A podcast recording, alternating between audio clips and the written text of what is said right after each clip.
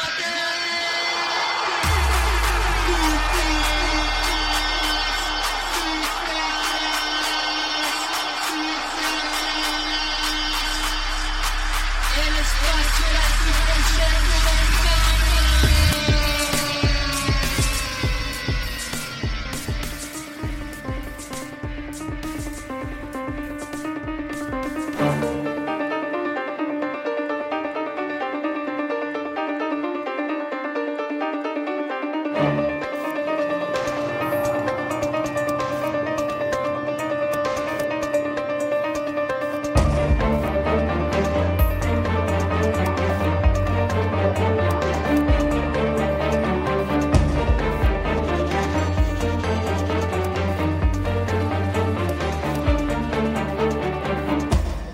Buenas amigos y amigas de Footcast, el espacio del fútbol centroamericano.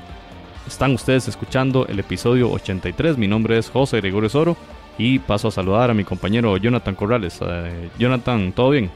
¿Qué tal José? Hola Randall, buenas noches y un saludo a todos. Aquí tenemos a Randall Sánchez de nueva cuenta. ¿Cómo está todo?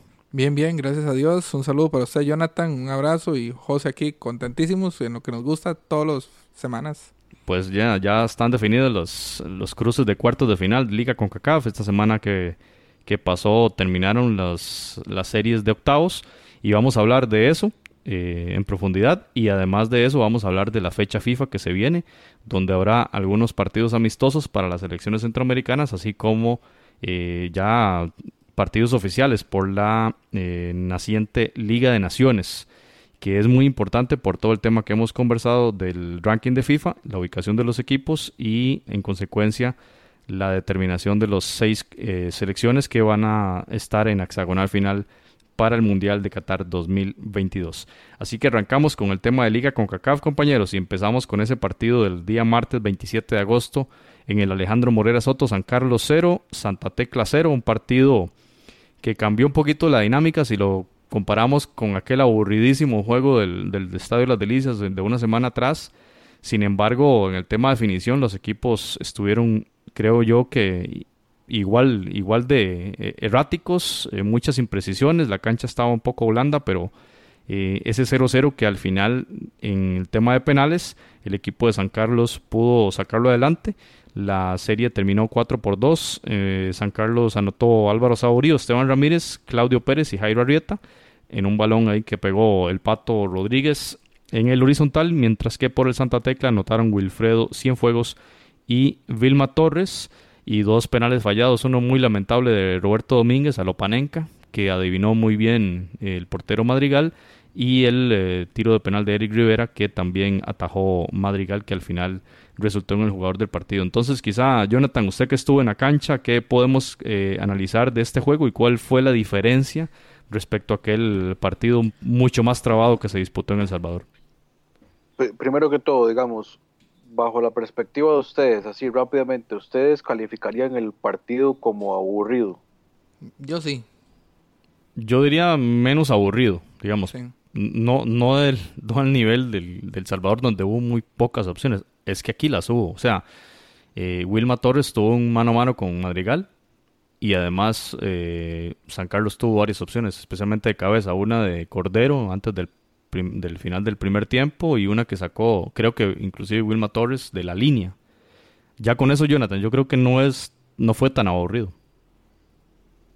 Sí, esa jugada de Wilma Torres, eh, por cierto, pase de, de, de Mayen, quedó en mano a mano con, con el portero Marco Madrigal, que al final, bueno, fue el, fue el héroe del partido.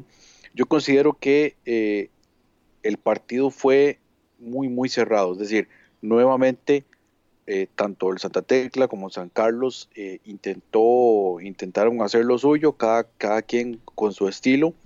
El equipo de la Asociación Deportiva San Carlos, planteamiento táctico, digamos, similar. Ya hemos conversado, conversado acerca de esto, de que no, el profesor Marín no cambia mucho. Este sistema. sin embargo, creo que como el, como el mismo profesor Marín lo decía, el equipo cayó un poquito de imprecisión, tal vez un poco la, la, la, presión misma de sacar el resultado y le estaba costando muchísimo poder desbordar por los costados, que es algo que, normalmente San Carlos realiza.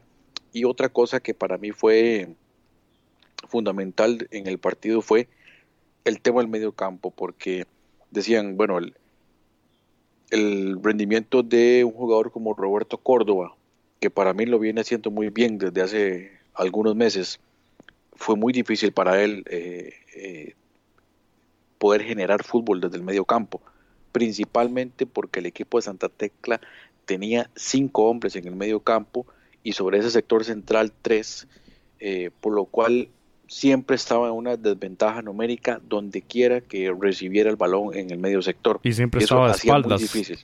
recibía de espaldas siempre. ¿Y qué es lo que sucede cuando hay un escenario de este tipo?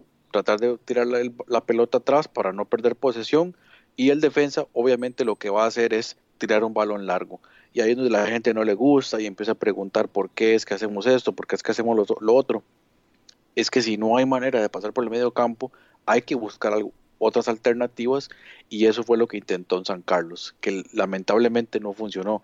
Me parece que en el segundo tiempo eh, un cambio que a mí me gustó, que fue el de el ingreso de, Rachid Chirino, que tiene desequilibrio, no, pues obviamente no es un jugador experimentado, pero él tiene ventaja en el uno contra uno, saca ventaja, rompe líneas y eso por lo menos brinda la, oportunidad de generar, peligro, pero eh, lamentablemente las jugadas que desarrollaban era terminaban en un centro y en la cabeza de algunos de los centrales del Santa Tecla y, con esto pues el partido terminó 0-0 eh, y por ende en la, en la tanda de penales. Randall, y además de, de, lo que menciona Jonathan de Roberto Córdoba, que sí, fue uno de los puntos más bajos del, del equipo norteño, también esperábamos mucho más de Álvaro Saborío, ¿verdad? Eh, creo que tuvo una ahí como en el minuto 9, la bajó de pecho y un remate de zurda que pasó muy ancho.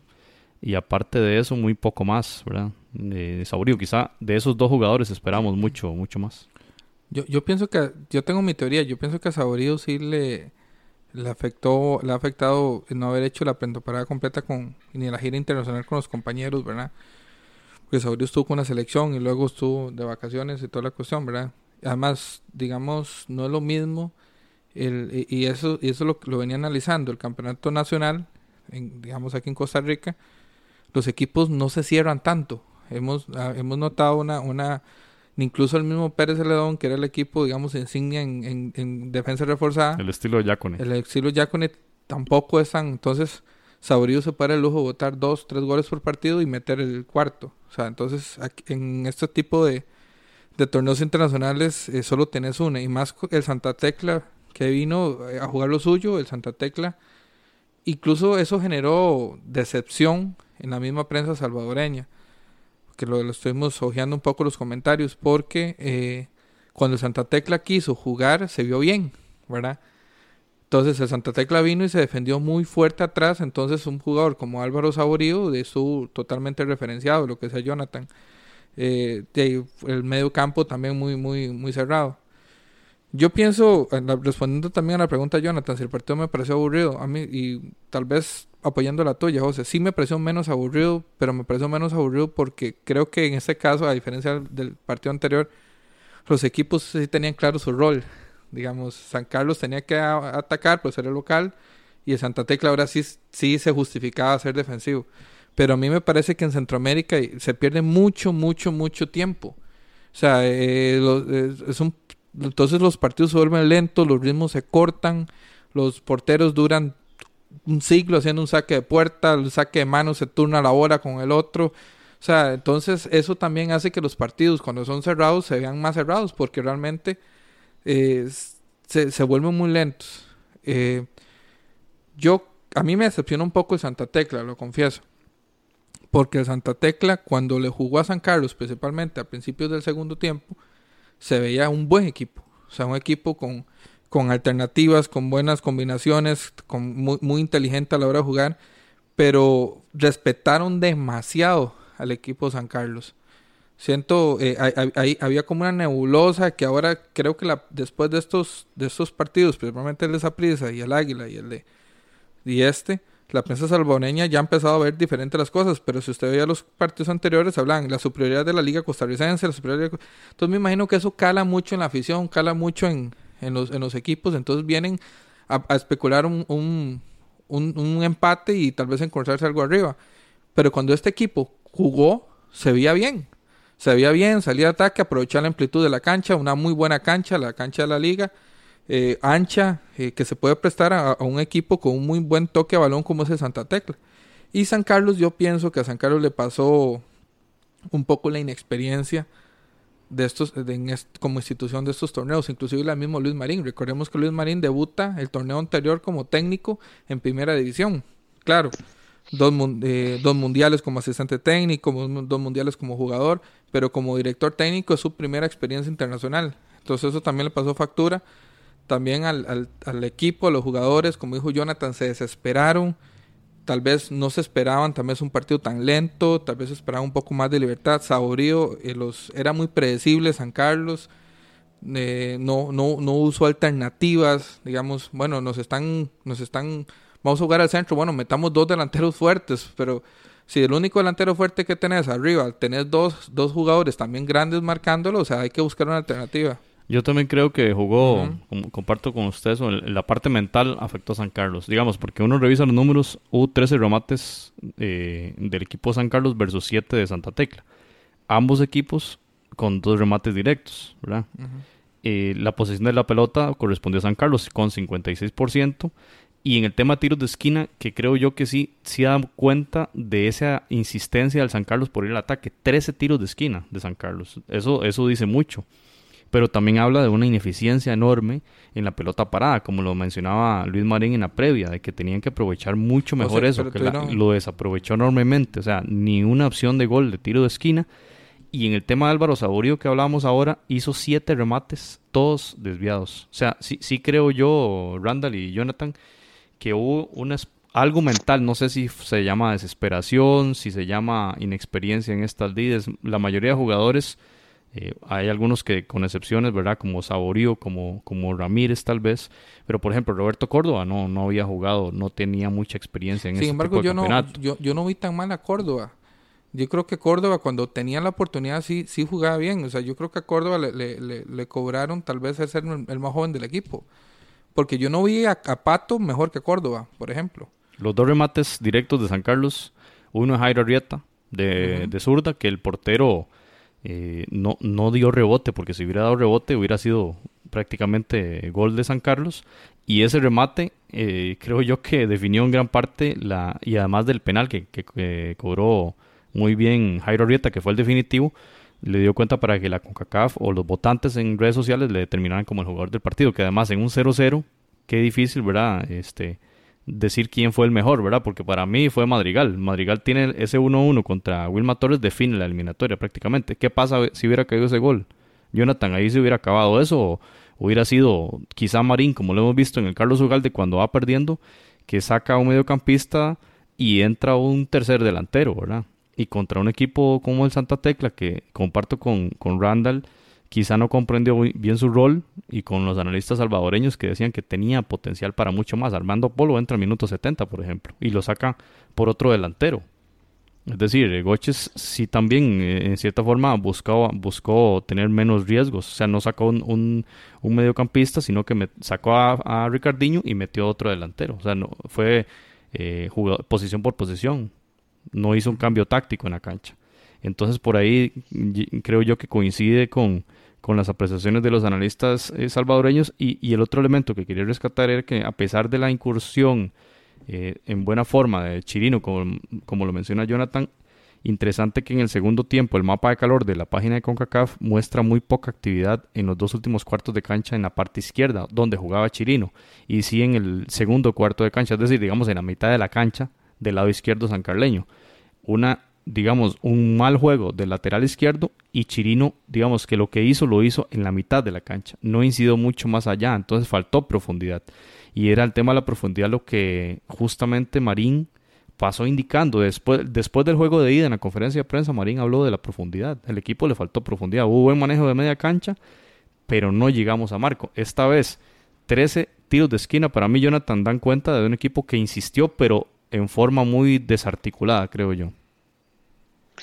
Sí, y tomando en cuenta incluso las deficiencias del portero de Santa Tecla, que este, Joel Almeida, el mexicano, eh, realmente San Carlos tuvo chances, eh, vamos a decirlo, tal, tal, vez no tal vez no demasiadas oportunidades, pero sí oportunidades muy claras de haber anotado, aprovechando errores de Santa Tecla, que nuevamente fallando en salida, sobre todo en el primer tiempo, querían jugar desde atrás, la presión de San Carlos estaba haciendo cierto efecto y lamentablemente no fue así.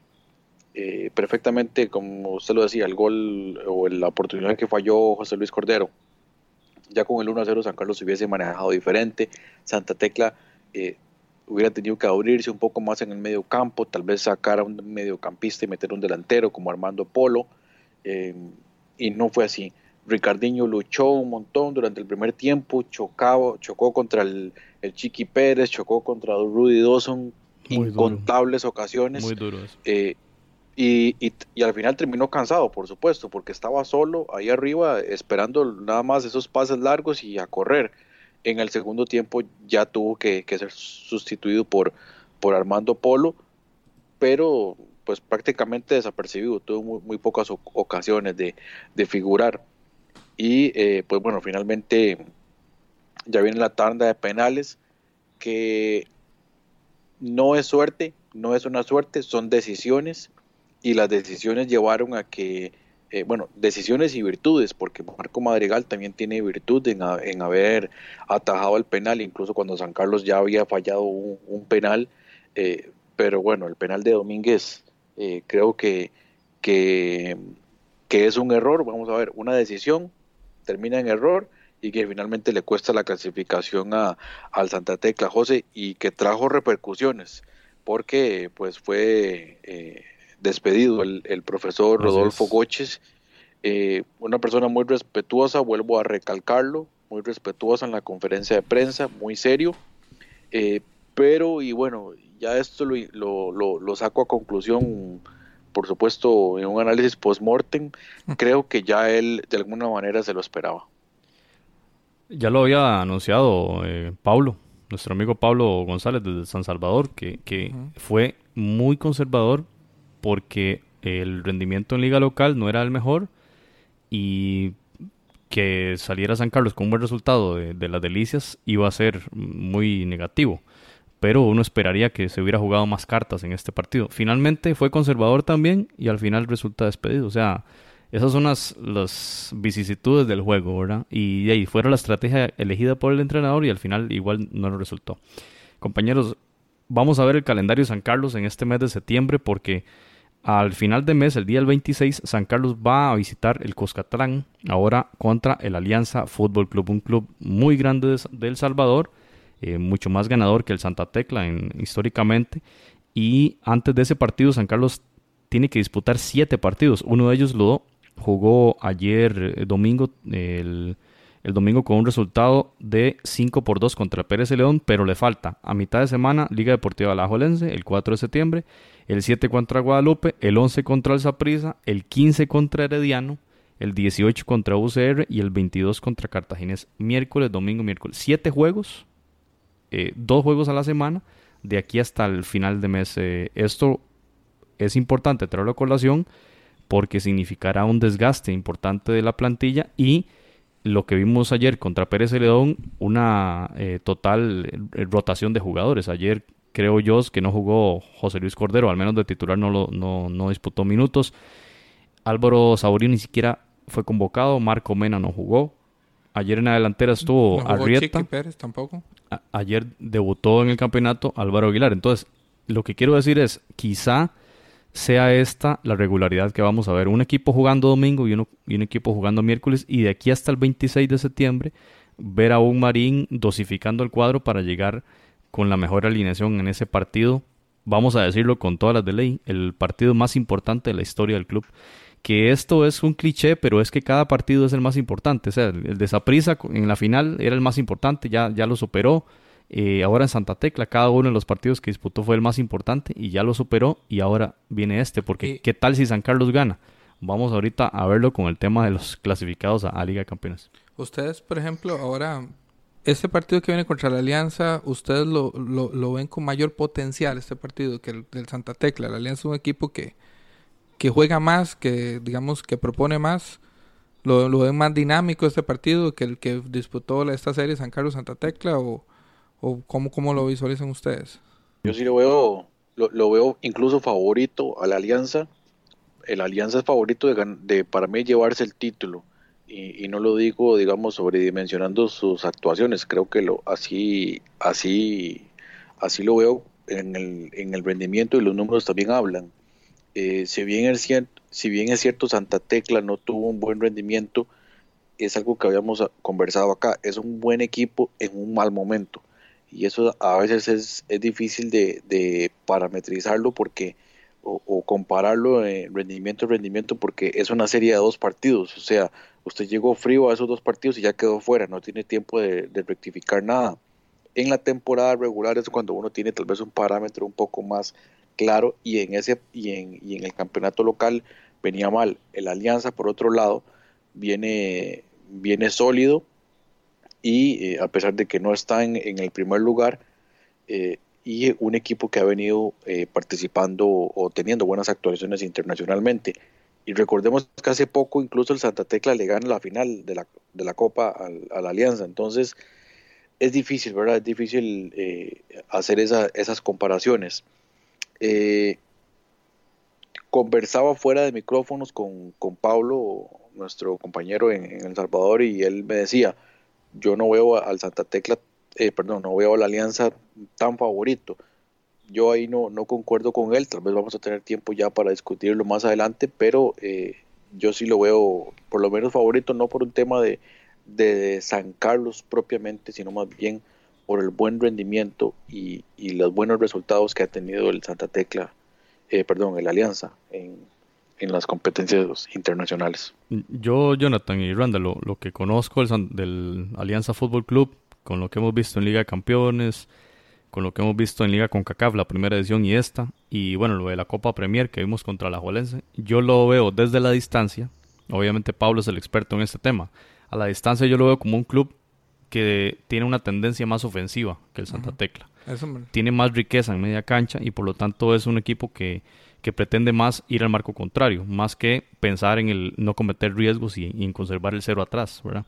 Y en ese sentido podría tener San Carlos un, partido con mayores posibilidades de generar, ¿verdad? O sea, pero es un golpe de tú a tú. Al final el que, el que pega más, eh, es un partido de ver quién pega más duro, ¿verdad? Pero los dos tienen potencial ofensivo. en este caso, San, San Carlos, el primer partido, el potencial como que lo resguardó y en este segundo lo quiso sacar pero no fue suficiente y, hubo mucha imprecisión y no logró eh, anotar ni una sola vez. Pero contra Alianza, creo yo, y, conociendo a Marín, podría incluso tener una estrategia similar al partido de las Delicias, ir allá a defender al máximo, eh, porque el equipo de Alianza es sumamente fuerte en el Eso, eso voy yo, porque yo, yo visualizo, por ejemplo, un partido, el, el primero es en el Cuscatlán, ¿verdad? Yo, eh, un partido en el Cuscatlán más dinámico que los, que de, los de esta serie, porque digamos, vi el, el, alianza contra el Tauro, ahora vi unos resúmenes contra Sonsonante que le ganó 4-1. Es un equipo dinámico y es un equipo, digamos, con, con, mucha autoestima. O sea, no es un equipo que, digamos, con sentimientos de grandeza, porque lo es, es un grande de Salvador. Entonces yo, yo no me imagino a la Alianza respetando en demasía a un San Carlos. Entonces eso también a San Carlos, que es un equipo que sabe muy bien presionar arriba y salir en, en contragolpe, entonces yo me imagino que va a ser un partido más dinámico. Y dependiendo del resultado, tal vez no lo sea tanto en, en Costa Rica si la alianza se trae la victoria, ¿verdad? Tal vez veremos un equipo un poco más, más resguardado, obviamente, porque trae un resultado. Pero sin embargo, yo sí, yo sí tengo, con todo respeto, expectativas de este partido. No, no que gane San Carlos o no, sino ver un mayor espectáculo. Porque realmente, respondiendo a la pregunta original de Jonathan, esta serie me pareció muy aburrida. Sí, además esa pregunta de Jonathan es muy, muy importante porque hemos visto partidos aburridísimos. Pero lo interesante de esto es que no debería existir esos partidos aburridos. Estamos hablando de que la Confederación tiene una, reglamentación para que los escenarios estén lo mejor eh, estéticamente y todas las condiciones para los jugadores, y incluyendo las canchas, ¿verdad? Cosa por la que San Carlos no va a jugar de local. Tema de certificación de cancha. O sea, todas las condiciones se dan, los clubes se han preparado bien, han hecho fichajes, ¿por qué se dan estos partidos aburridos? Creo que usted va en el clavo, eh, Randall, cuando hacía eh, comentario en el sentido de la pérdida de tiempo y demás, cosa que vimos con el Waterhouse. Eh, también creo yo que, que, hay, ahorita lo vamos a ver cuando lleguemos a ese juego, pero hay arbitrajes que permiten este, estos juegos. Y bueno, ahí, ahí sonaría un poco, no sé si excluyente o qué, pero eh, cuando hay árbitros de países donde ni siquiera hay liga profesional es un poco extraño. Y, y no es exclusivo de liga eh, con CACAF, esto lo vemos hasta en eliminatoria con CACAF, donde se traen árbitros que uno dice, ¿y este de dónde salió? O sea, ¿cuál, cuál experiencia internacional tiene? ¿verdad? Que, haya un, que, que traigan un, a un árbitro mexicano, digamos, uno ya esperaría mayor nivel, ¿verdad? O de un hondureño, ¿verdad? O panameño. Tienen ligas, ligas competitivas y, y, que siguen los parámetros de FIFA de que acelere el juego, pero hay elementos que hacen que tras de que los entrenadores a veces quieren ser muy conservadores, el arbitraje permisivo hace que el juego se ralentiza yo, por eso Veo, perdón, perdón, yo por eso veo, y voy a hablar en temas generales, ya saliéndome el partido de San Carlos, que es, por eso es que es un acierto esta liga con CACAF eh, que se cree, o sea, que nos saquen a nosotros de, de, México, que ayer vimos, por ejemplo, León Tigres, que es un, un partidazo y de ida y vuelta con nuestro compatriota jugando, Joel Campbell, y, y, enfrentar a nosotros y notar nuestras deficiencias, o sea, nuestras ligas son lentas, nuestras ligas, tal, tal vez la de Costa Rica un poco más, más ágil, ¿verdad? Porque lo que decíamos, por, por todo el bagaje internacional y que lo, es una liga de exportación, entonces los jugadores tienen que tener cierto ritmo para jugar afuera pero, pero eso, es, eso es bueno entonces que nosotros nos empezamos a dar cuenta, por ejemplo, porque uno dirá, bueno, es que el Santa Tecla se defendió, pero también la dinámica que tenía San Carlos para romper una defensa reforzada era muy, mala, o sea, muy lenta, o sea, para, o sea, si usted tiene una defensa reforzada, usted tiene que ser rápido para poder, y no, y no teníamos esa capacidad. Entonces, cuando digo, si es un acierto esto, o sea, ¿cómo vamos a competir con los grandes si ni siquiera podemos mantener un partido interesante en una serie de ida y vuelta y por un título? que, que creo que también el hecho de, poderse medir contra equipos que estén en esos en ese peldaño eh, ni un peldaño más arriba ni uno más abajo estamos en, como en, el mismo peldaño medir fuerzas y, ver qué tanto están las ligas de, uno y otro país y por lo que estamos observando pues las diferencias no son tan amplias verdad como muchos piensan eh, José nada más antes de terminar eh, de lo de este partido eh, mandar un saludo a Germán Méndez de la Asociación Deportiva San Carlos. Creo que la organización fue muy buena del partido, muy al nivel de CONCACAF. Y por supuesto también a Gerardo Coto Cover, que estuvimos ahí observando el partido junto con él, y eh, a Luis Quiroz también. Así que pues muy, muy interesante la experiencia y esperamos poder estar en el próximo partido. Un saludo a los compañeros y ahí espero yo también estar en ese partido contra la Alianza. El zar de las estadísticas, Gerardo Cotocover. Saludo para él, siempre hay contacto con él para algunas consultas. Ya lo tuvimos acá en, Foodcast y bueno, ahí está, en cualquier momento puede, puede regresar. Eh, bueno, pasemos al siguiente juego. Eh, vamos a ir rápidamente aquí en adelante. El CAI 2, Robin Hood 1. Eh, a propósito de esas diferencias que decía Jonathan, Aquí uno, bueno, la LPF versus la Liga Surinam, ¿verdad? Y uno desde el conocimiento dice, tiene que haber una superioridad enorme de la Liga Panameña, en especial con todo el avance que hemos visto y la evolución de este eh, del fútbol canalero en los últimos años, tanto en clubes como en selecciones de todas las categorías. Y así es el fútbol. O sea, eh, el 1-1 de la ida y aquí un 2-1. Eh, si bien uno ve el, resumen después de, de ese del gol del, del Robin Hood, eh, el minuto 78 por Roger Roosevelt. No hubo unas llegadas, digamos, con mucho peligro del Robin Hood, pero al final el, juego termina cerrado. O sea, eh, el gol eh, fue tempranero. Abdillah Yarza al minuto 8 y José Fajardo al 35. Creo yo que quizá el, el, el CAI ya dio por, por sentado eso. El, equipo de Robin Hood necesitaba hacer tres goles, ¿verdad? Y el gol cae bastante tarde, ¿verdad? No, dos goles ocupaba. El gol cae bastante tarde en, en el 78 por Roosevelt, pero eh, no, como repito, eh, grandes llegadas de peligro en esos últimos 12, 12 minutos. Al final el CAI saca la serie. Fajardo termina como el jugador de la serie porque anotó en ambos, en ambos partidos. Y dicho sea de paso, ese gol de Fajardo, una lamentable jugada del, portero y del defensor, ¿verdad? Porque fue una jugada de presión alta del equipo. Creo que lo hizo bien el CAI. Eh, una digamos, y da cuenta también de, de un ejercicio o de un, eh, una muy buena condición física de los jugadores panameños, hacen esa presión alta, una entrega, una pésima entrega del portero y Fajardo prácticamente sin portero hace el gol como haciéndolo en pase a la red. Pero resulta entonces ganador el CAI de esta serie y se las verá contra el Deportivo Saprissa en eh, finales de septiembre. El primer partido va a ser en el Ricardo Saprissa Aymá. Eh, Randall, eh, ¿qué piensa usted de esta, de esta serie? Digamos, eh, Saprissa, bueno, ya, ya hablaremos ahora de la serie contra el Águila, pero el CAI eh, lo ves mejor que, que lo que pudo haber hecho lo que hizo el Águila?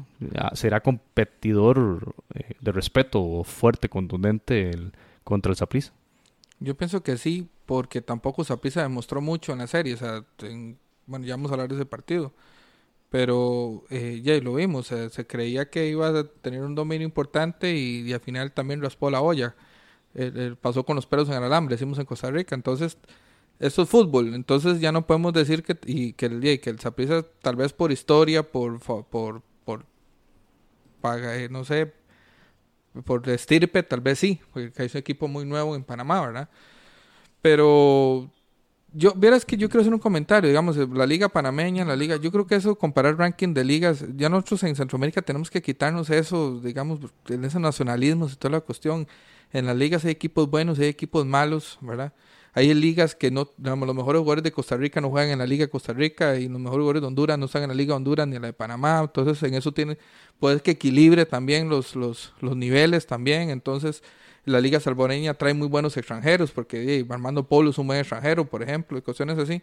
Entonces ya como, como eso de que eh, es que la liga, yo siento que, que el Alcail, Alcail eh, se topó un, un rival que le jugó y que, que también jugó el partido de su vida y que, y que de alguna manera le metió el susto y, y, y pudo haber sido más, ¿verdad?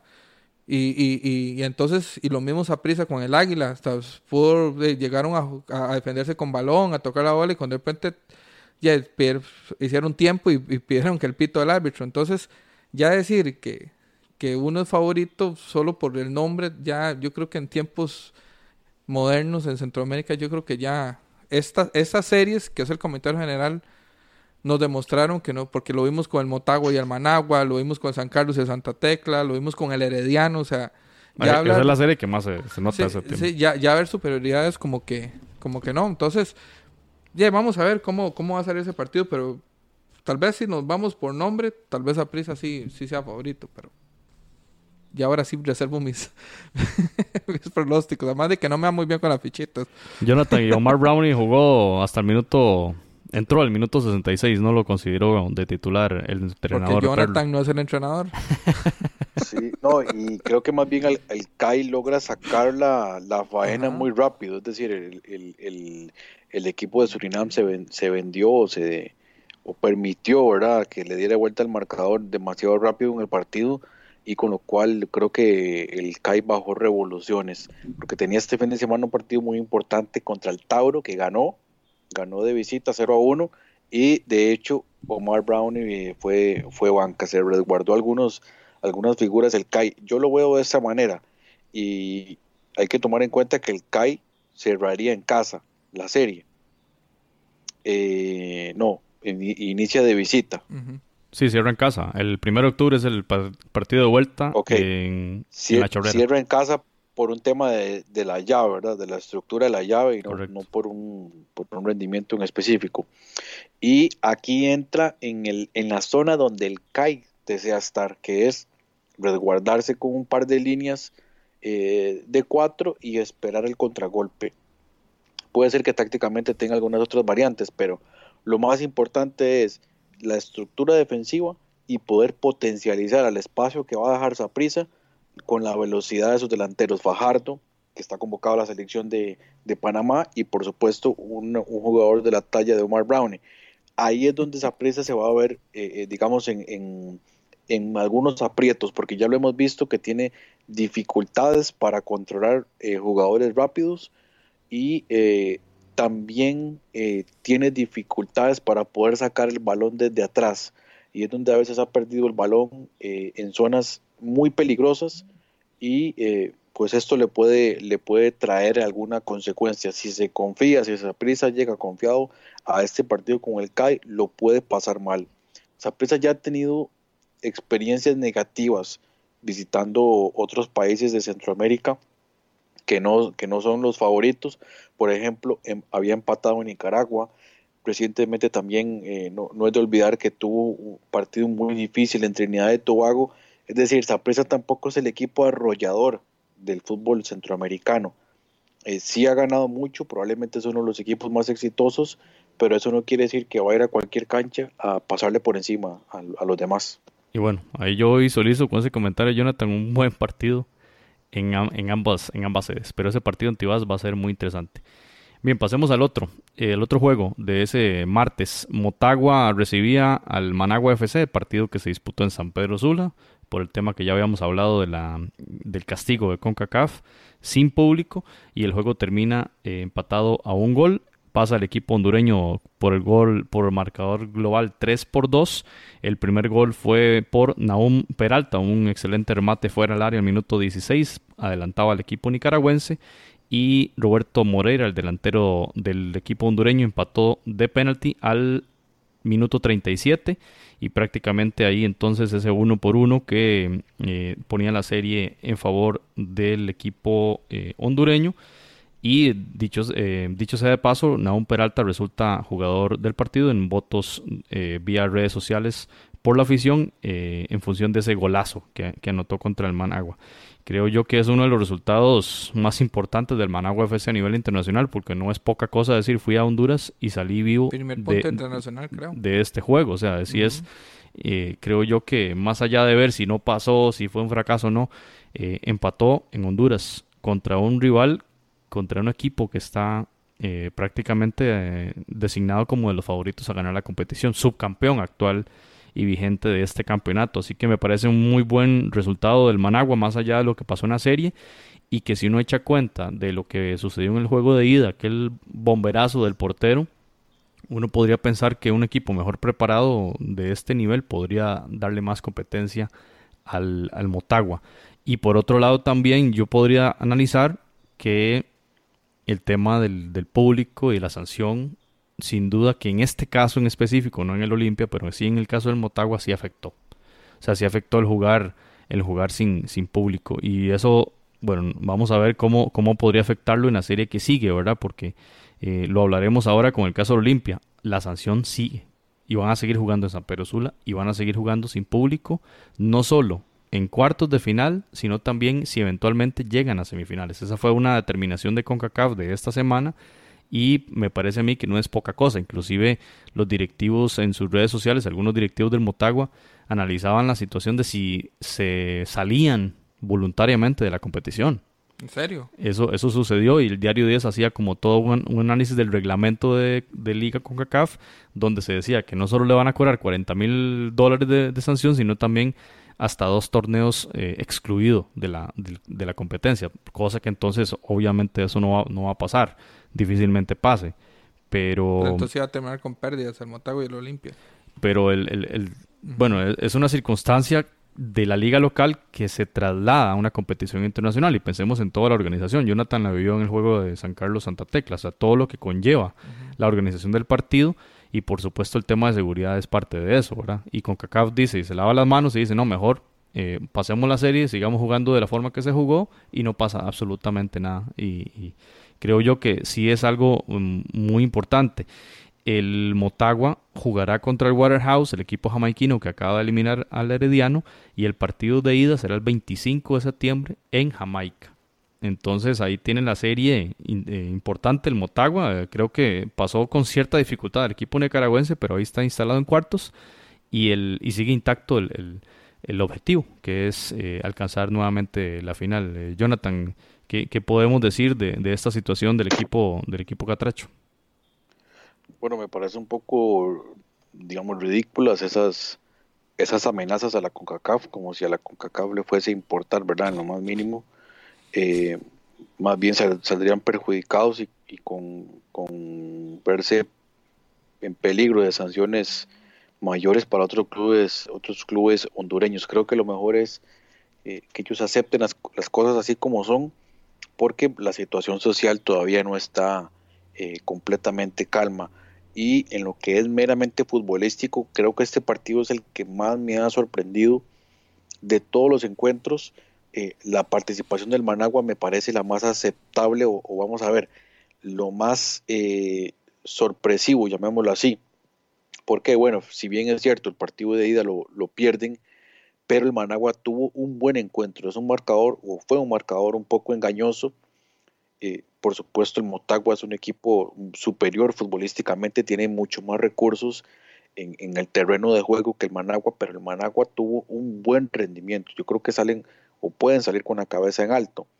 Y, definitivamente puso en aprietos al, al, Motagua, eh, obviamente ese gol tempranero, pero eh, creo que una participación aceptable del Managua y que refleja esto que, que, hemos comentado, que las diferencias no son tantas, ¿verdad? Y, sobre todo en, series de, de, de, muerte súbita, en donde eh, no hay más allá que, estos dos, que esos dos partidos, que los 180 minutos, y, y con eso eh, estos equipos saben jugar, o, más bien logran tener una estrategia eh, para, para, llevar el partido, para saber restarle velocidad cuando tienen que hacerlo y llevarlo a esa zona que ellos quieren.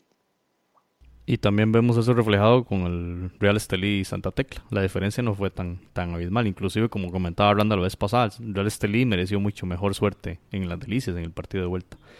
Bien, el miércoles 28 se disputó el Guastatoya Comunicaciones. Recordemos que el Comunicaciones había ganado 2 a 1 en la ida. El Guastatoya con el 1-0 pasaba, pero el partido terminó con, las, con el 0-0. En un 0-0 que inclusive le costó la cabeza a Daniel Casas. Ya fue sustituido en la dirección técnica del equipo del Guastatoya. Y al final entonces el global termina en favor del Comunicaciones 2 a 1, el partido realmente uno, uno, a ver, yo vi el partido y lo que puedo decir es que el Guastatoya quería anotar, pero se vio, a ver, eh, la voluntad no era suficiente, o sea, estaba no estaba en capacidad de anotarle a un Comunicaciones que es un mejor equipo, es un mejor equipo, tiene mejores hombres y, no se vio bien en ofensiva el equipo de los pecho amarillos. Realmente el Comunicaciones es justo vencedor de la serie, a mi, a mi parecer, a pesar del mal rendimiento de, de Lombardi. No lo vi tan, tan bien como, como en otros juegos. Y eh, creo yo que luego de superar a Maratón y ahora a un equipo duro en defensa como, como lo es el Guastatoya, eh, viene bien encaminado el equipo de, los cremas.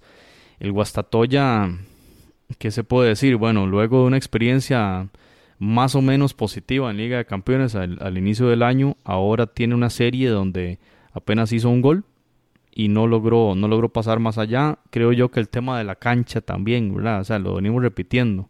Qué difícil para clubes que vienen en crecimiento, clubes que son campeones por primera vez, eh, brincan, dan un salto eh, cuántico, ahora vamos a ir a jugar ligas internacionales y los, las condiciones locales no eran las óptimas, ¿verdad?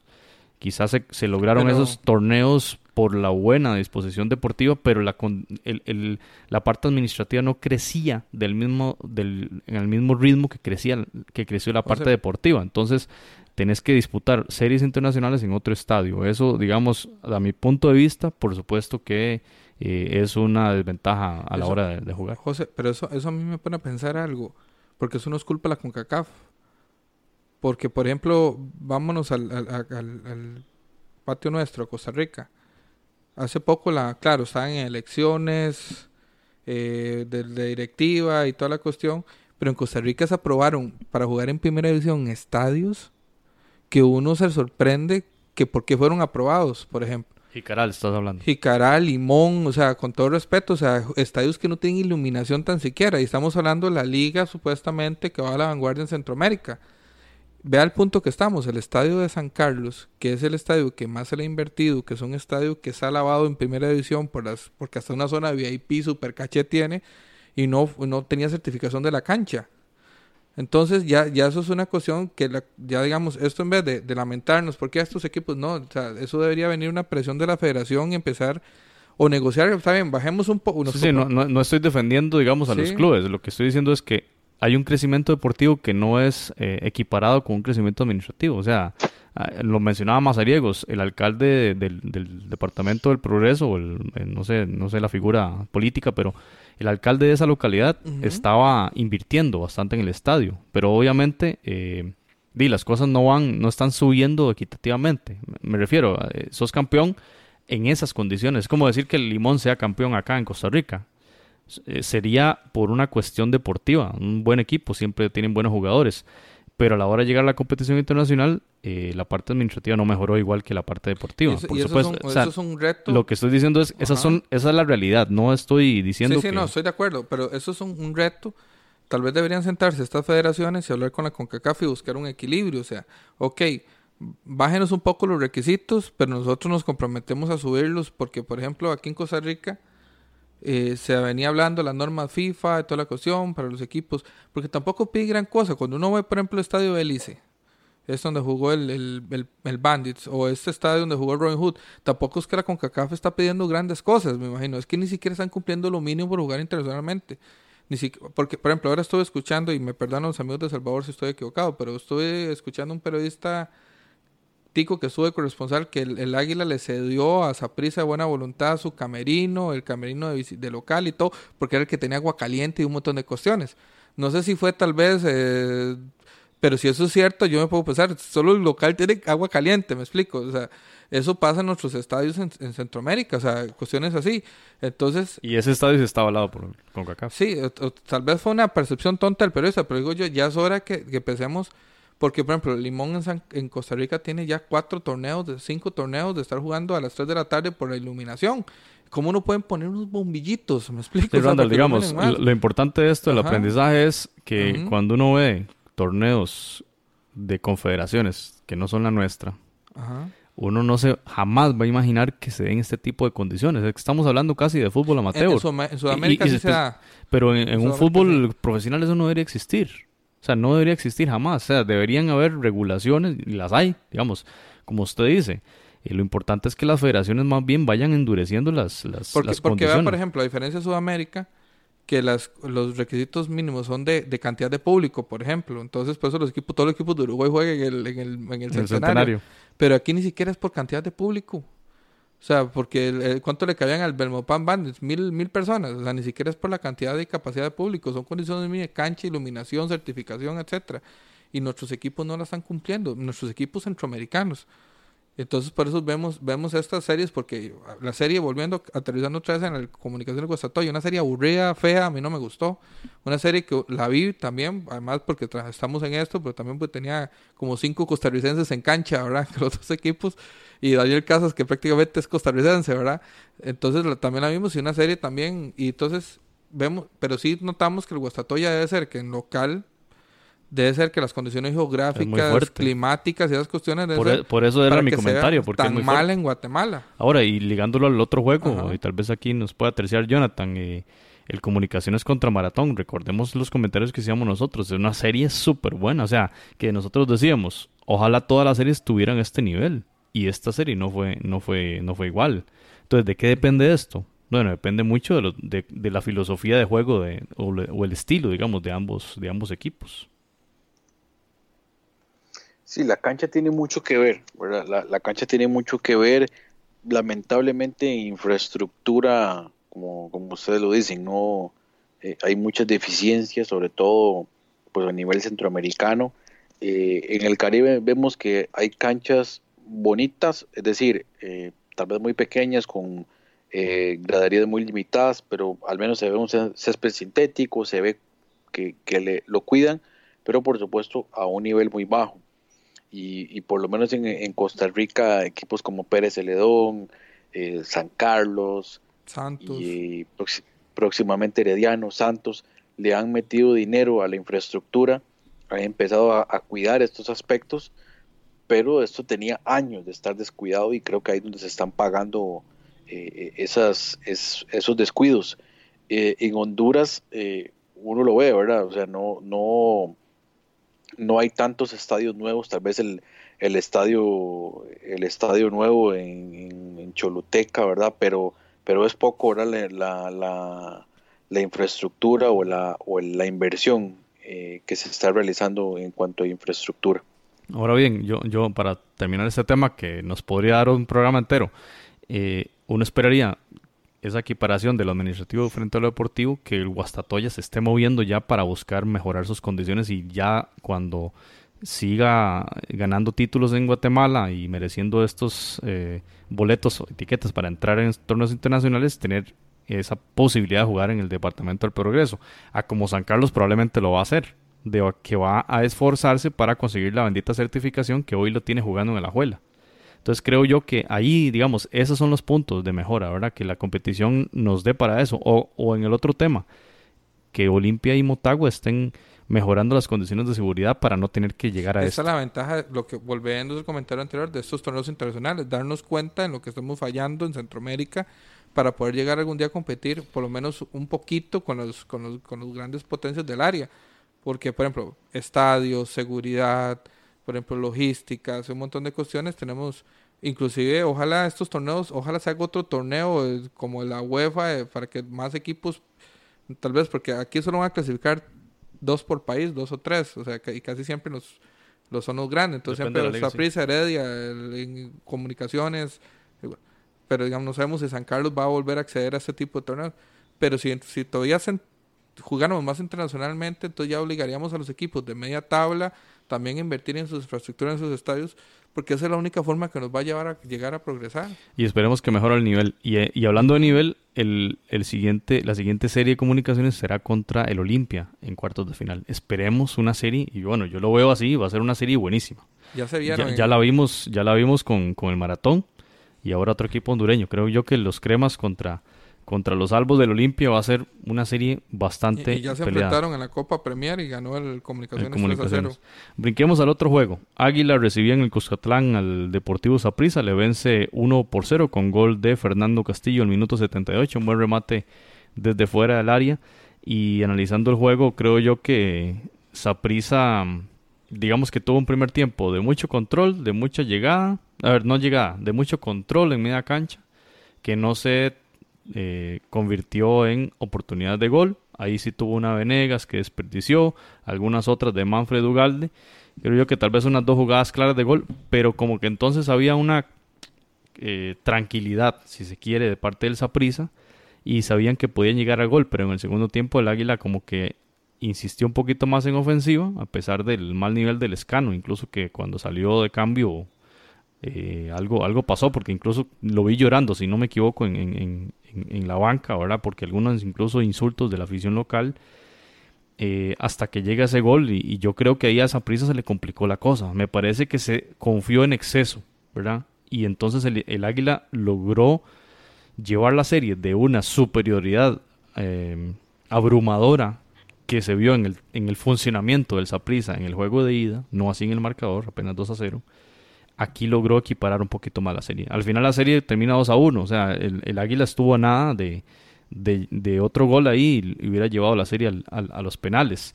Me parece, en resumen, que Saprissa no dio todo lo que podía dar y se confió y eso no se puede hacer en un, en un, en un torneo internacional. El menosprecio puede llevar al fracaso y Saprissa se salvó, digamos, Heredia no se salvó, pero esa palabra menosprecio no debe permitirse a ningún equipo una competición internacional. Eh, Randall. Yo, yo, yo esto, este partido yo lo llamo una dosis de realidad, tanto para el Saprissa como para el Águila.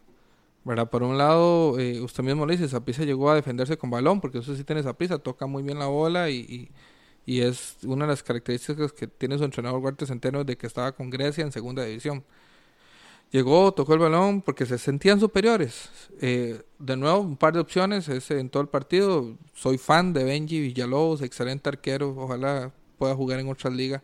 Tiene condiciones. Y el Águila, otra vez, el, el complejo que tenía ante el Saprissa, que impulsó por su prensa. Eh, no, no su afición, que sí lo acompañó. Bastante gente, Bastante veía, gente, eso sí. Lo cual es muy bueno. Mis felicitaciones, porque con todo lo que habla la prensa de este partido, porque sí seguimos la prensa salvadoreña que, ¿verdad? que es muy, muy analítica, muy crítica.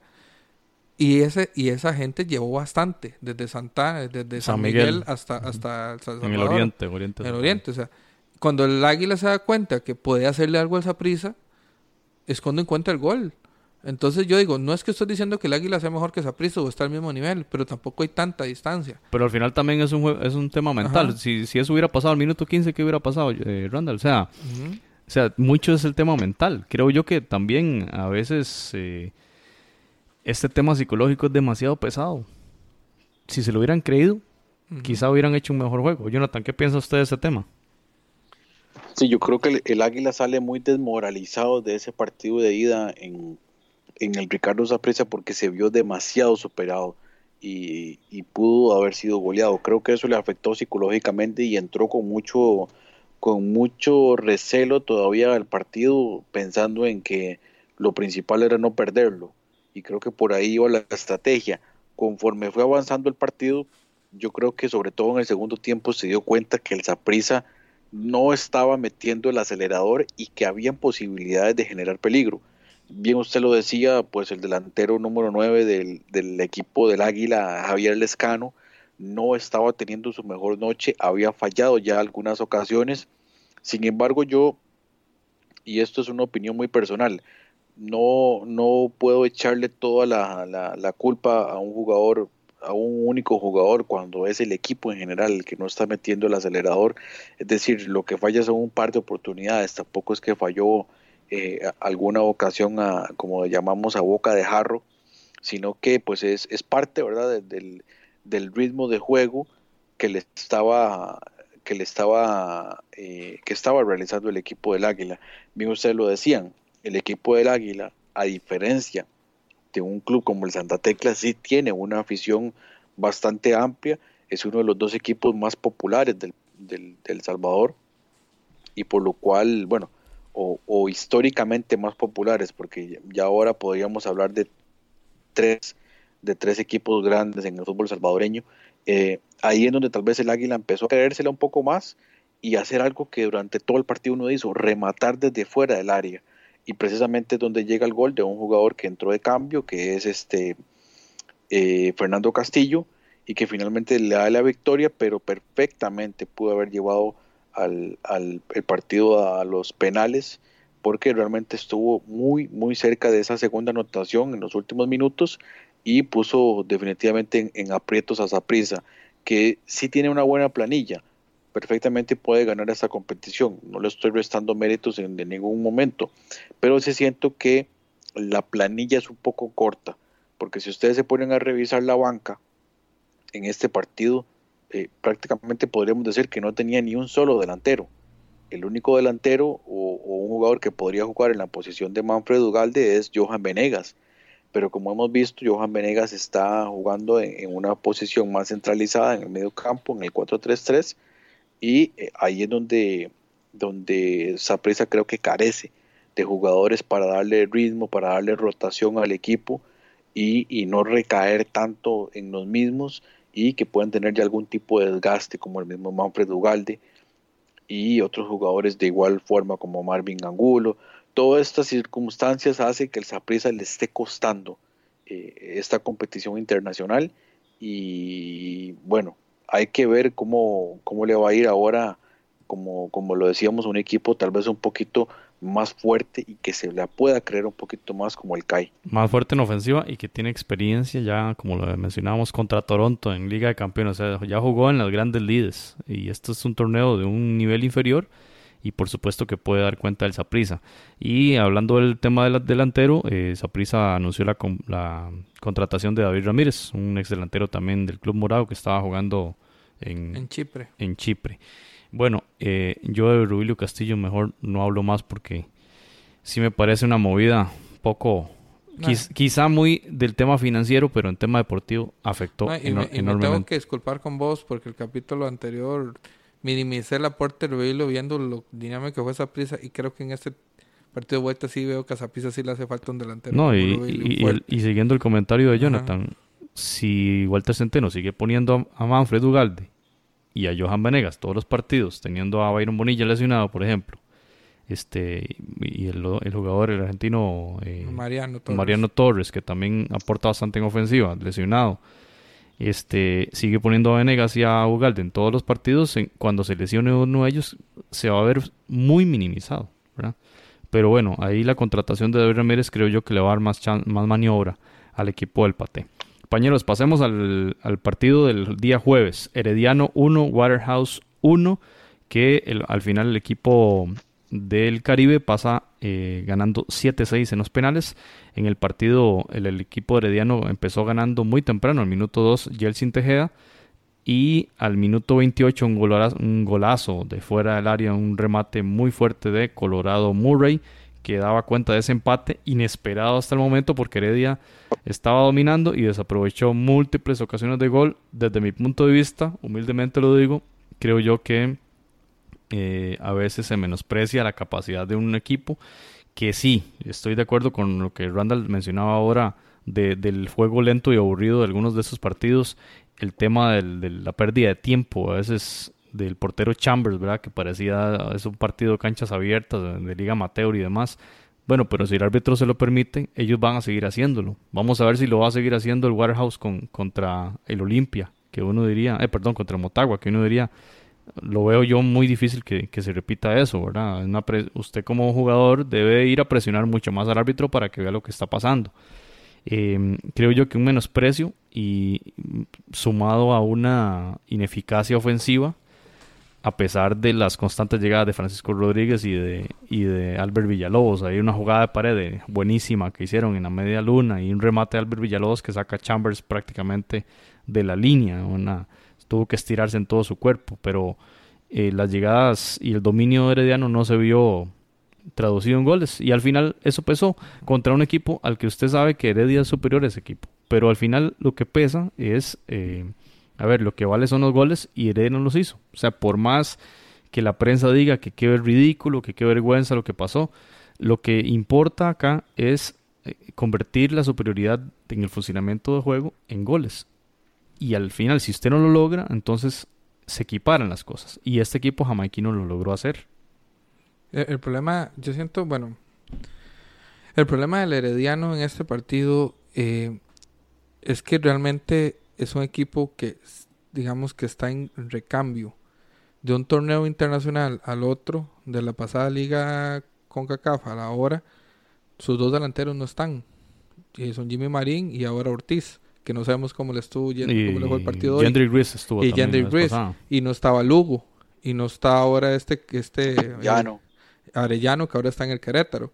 Jafet vende humo, con todo respeto. Es un buen gerente. O sea, el Herediano no ocupa extranjeros, Herediano se está, Herediano tenemos jugadores, pero un, un, mercado tan pequeño como el nuestro, ¿verdad? En Centroamérica en general, hacer un recambio de jugadores total, es muy es muy entonces topas con Jonathan Rubio que es un jugador novato que ni siquiera en la Liga MX ha debutado y lo mandan aquí para que agarre experiencia.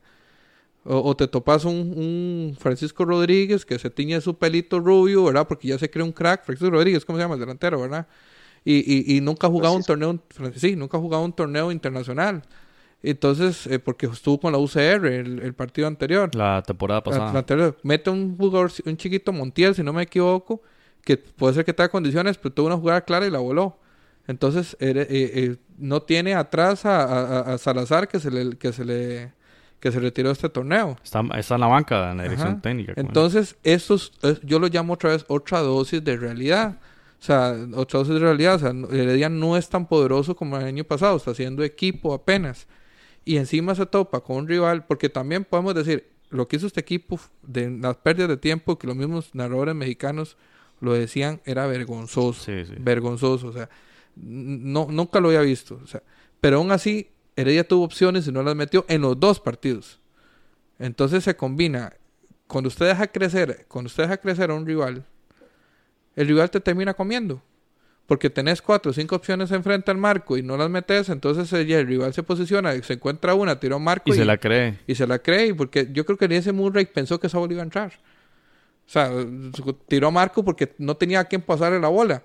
Entonces, eso es lo que yo llamo, o sea, dosis de realidad. Herediano se encontró con una con su realidad, sus jugadores no tienen todavía el rodaje para poder competir en un torneo internacional y, y encima nos se enfrentaron a un equipo y que también se le permitieron muchas cosas, como perder tiempo.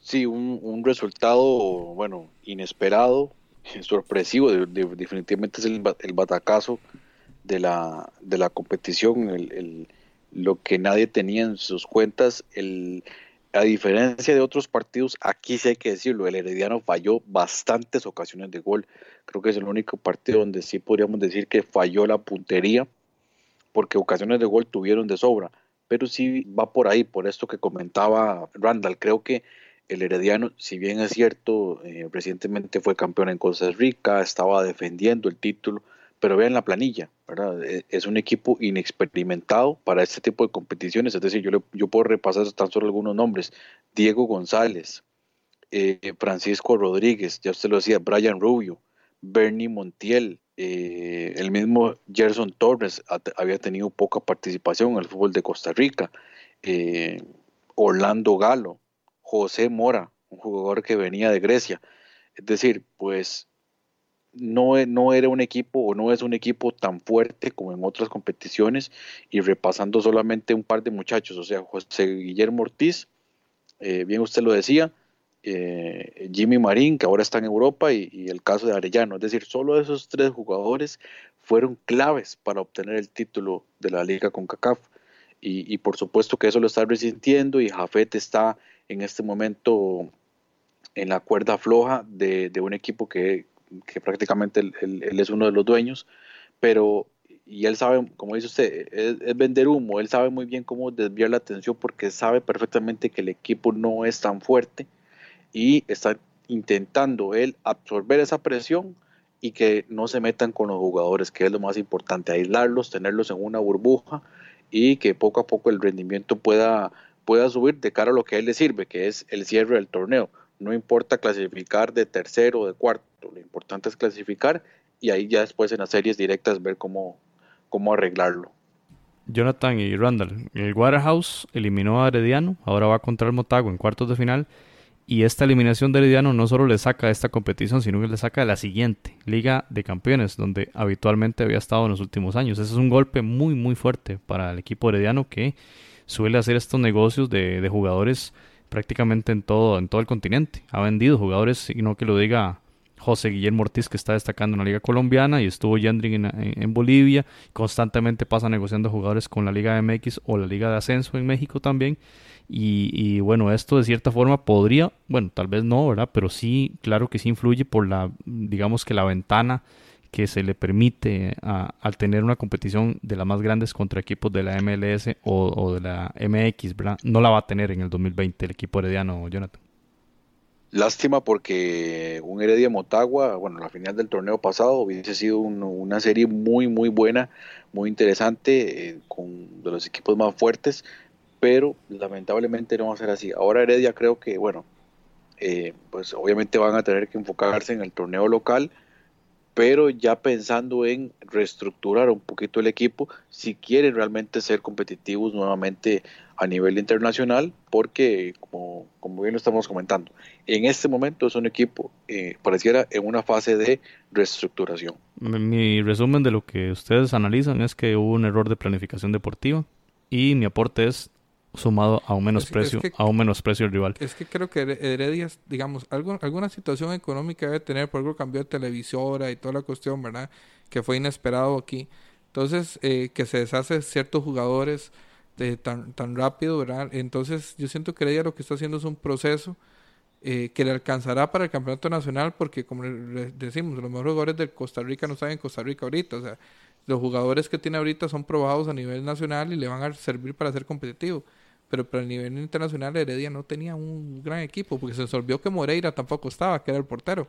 Y, Alan Cruz también, y Alan Cruz, que se olvidaba. La, banca, y Luis Díaz. La banca de ese partido, Keisher Fuller, Oscar Granados, Randall Azofeifa, Freddy Álvarez que jugó, Magaña que jugó de cambio y Albert Villalobos.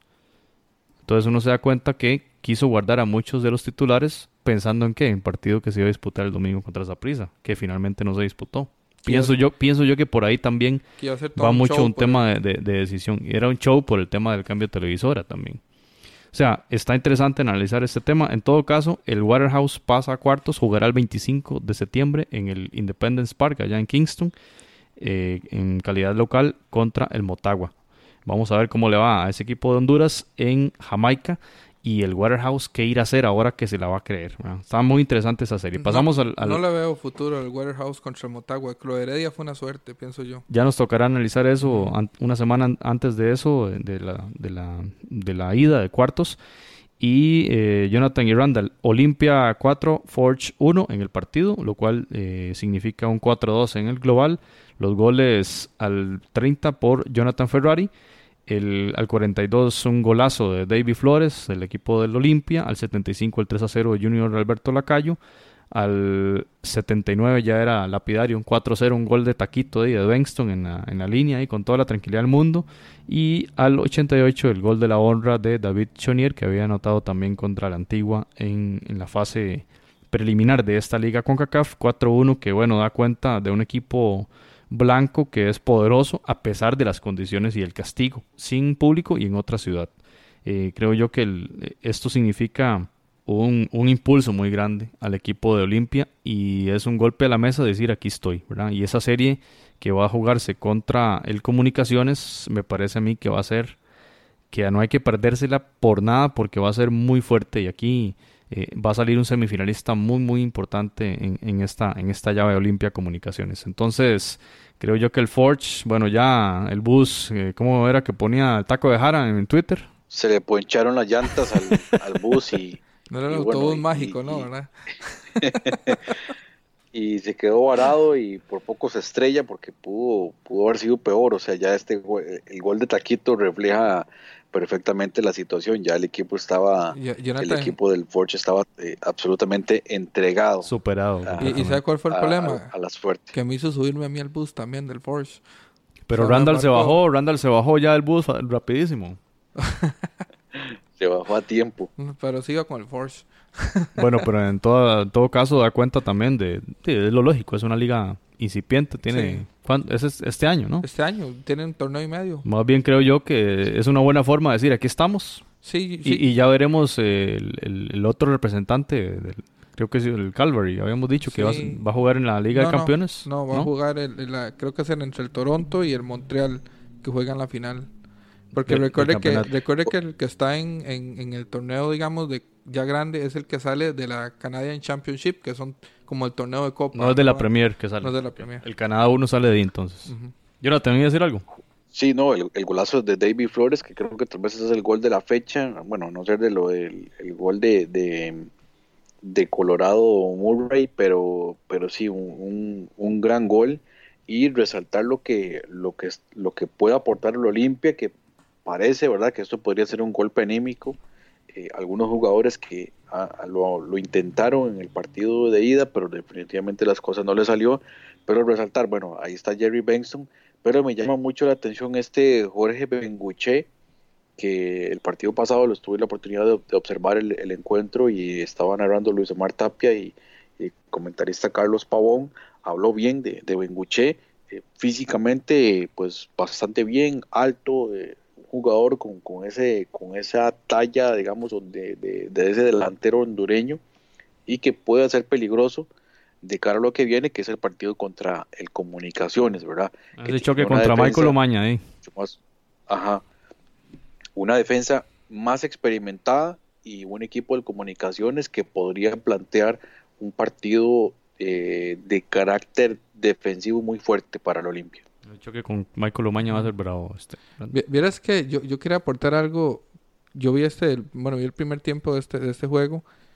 Y vieras que a pesar de que el marcador es escandaloso, siento que fue un, bon, un bonito partido. Porque, bueno, posiblemente, como vos comentaste con Motagua, al Olimpia posiblemente sí le estaba afectando el jugar en, fuera de su estadio y con y sin su público. Pero yo creo que el Force llegó a plantear un bonito partido. O sea, el Force eh, eh, no perdió tiempo, eh, no, digamos, no, desde el primer minuto no buscó desesperar al rival, como tal vez vimos en otras series, donde el portero era tres días sacando de, de un saque de puerta. Vimos, Chambers. no, y también de otros equipos, para no, no mencionar. Pero, pero, pero sí vi un equipo que intentó jugar al Olimpia. Es una o sea, actitud deportiva. Una actitud deportiva, le intentó jugar, tuvo tuvo también sus opciones. De hecho, el gol del Olimpia, que llegó hasta el minuto 30, creo que fue un gol de casualidad. Un rebote que le quedó a Ferrari, un, de, un defensa alto, no sé si es hondureño él. No, no. No, no es un defensa. Uruguayo de esos defensas que a mí me gustan, espigados, fuertes, ¿verdad? Y, y que deberíamos tener más seguido en nuestras ligas. Y se encuentra ese gol y entonces ya el Olimpia toma un poco de confianza y que no va a tomar confianza con un mega golazo como hizo este muchacho David Flores, ¿verdad? Pero, pero fuera de ahí el Ford siguió intentándolo y, y, y, al final encontró su golcito. Entonces creo que también el Force pagó, su inocencia. Pero qué bueno que sea así. Pero en el espectáculo, digamos que fue... Sí, y ojalá no que eso no siga siendo inocencia, sino que siga siendo una tendencia de los equipos que jueguen, le jueguen sin temor a un, a un grande como el Olimpia. Bueno, en todo caso, el, el equipo de Olimpia, como ya dijimos, 26 de septiembre, recibe en el Olímpico Metropolitano San Pedro Sula al Comunicaciones a las 8 de la noche, hora de Centroamérica. Y pasemos al último de los partidos. El Tauro de Panamá le ganó 1 a 0 a la Alianza en una serie que había ganado la Alianza 2 a 0 en, el Cuscatlán. El gol fue bastante temprano. Freddy Gondola eh, del equipo panameño tenían 86 minutos para el 2 a 0 y, poder, y poder llevarlo a, la largue. Pero bueno, para, para este partido vamos a escuchar a nuestro compañero Pablo Rodrigo González desde San Salvador. Pablo es habitual ya del panel de Foodcast. Él trabaja para culebritamacheteada.com y para estadísticas1es.com páginas dedicadas al fútbol eh, salvadoreño. Así que le damos la bienvenida a Pablo con este análisis del Tauro Alianza. Footcast, el espacio del fútbol centroamericano. ¿Qué tal amigos de Footcast? Un gusto escucharlos nuevamente. Un saludo grande a la distancia para ustedes.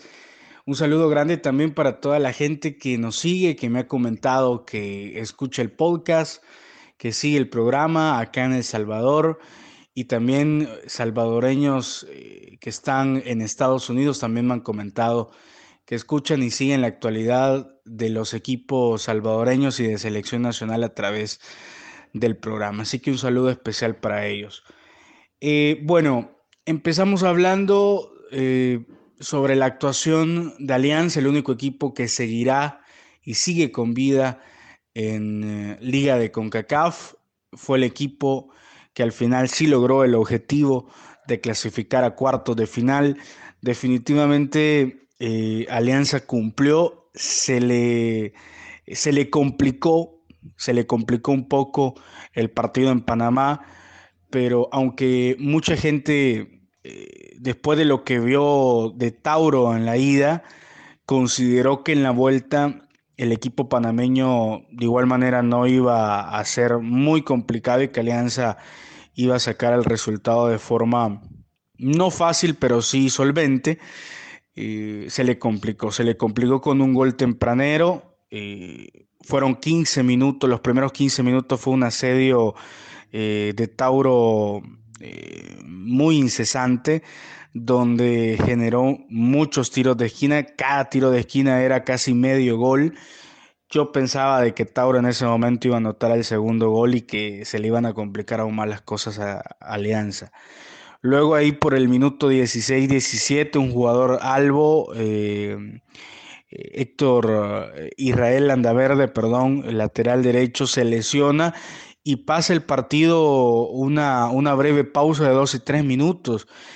Eh, esa pausa le quitó ritmo a Tauro, le quitó ritmo a Tauro y Alianza tuvo la pelota, que era lo que, lo que había planteado desde el principio, poblando la media cancha, jugando con dos contenciones, jugó con Narciso y Oscar Rodríguez, solamente con, con Marvin Monterrosa como media punta y adelante con, con Peñaranda y luego pues eh, el, mismo, eh, el mismo sistema, pero con estas dos contenciones para poblar el medio campo y tratar de sostener la pelota y gestionar el marcador a través de la posesión de balón.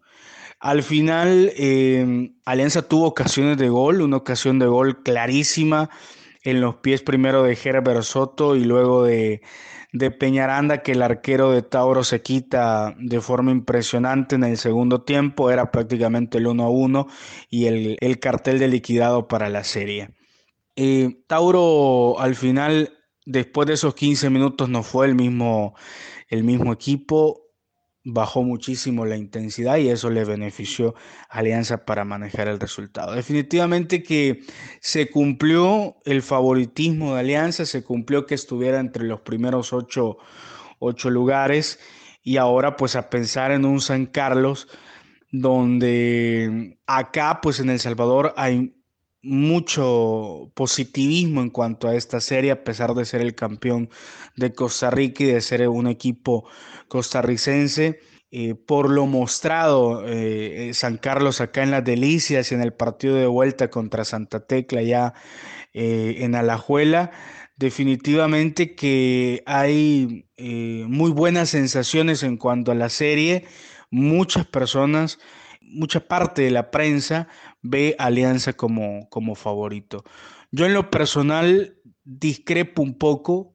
A mí me parece que en San Carlos va a mostrar una cara totalmente distinta, que esa serie en su momento lo, analizaremos de forma eh, más detallada en cuanto a cómo llegan los equipos de acá a final de mes de septiembre, pero a mí me parece que va a ser una serie totalmente distinta, que va a ser algo totalmente diferente a lo que Alianza ha venido eh, teniendo en estas dos últimas series contra equipos panameños, porque Alianza es un equipo que si bien es cierto tiene la pelota y que tiene mucha vocación ofensiva, también te deja jugar y te deja espacios para que vos también generes juego. Entonces, en eso San Carlos creo que va a tener mejor generación de fútbol eh, con relación a su serie contra Santa Tecla, que se le metió un poco atrás el equipo eh, Periquito, y con Alianza va a tener más oportunidad. Entonces ahí es donde yo veo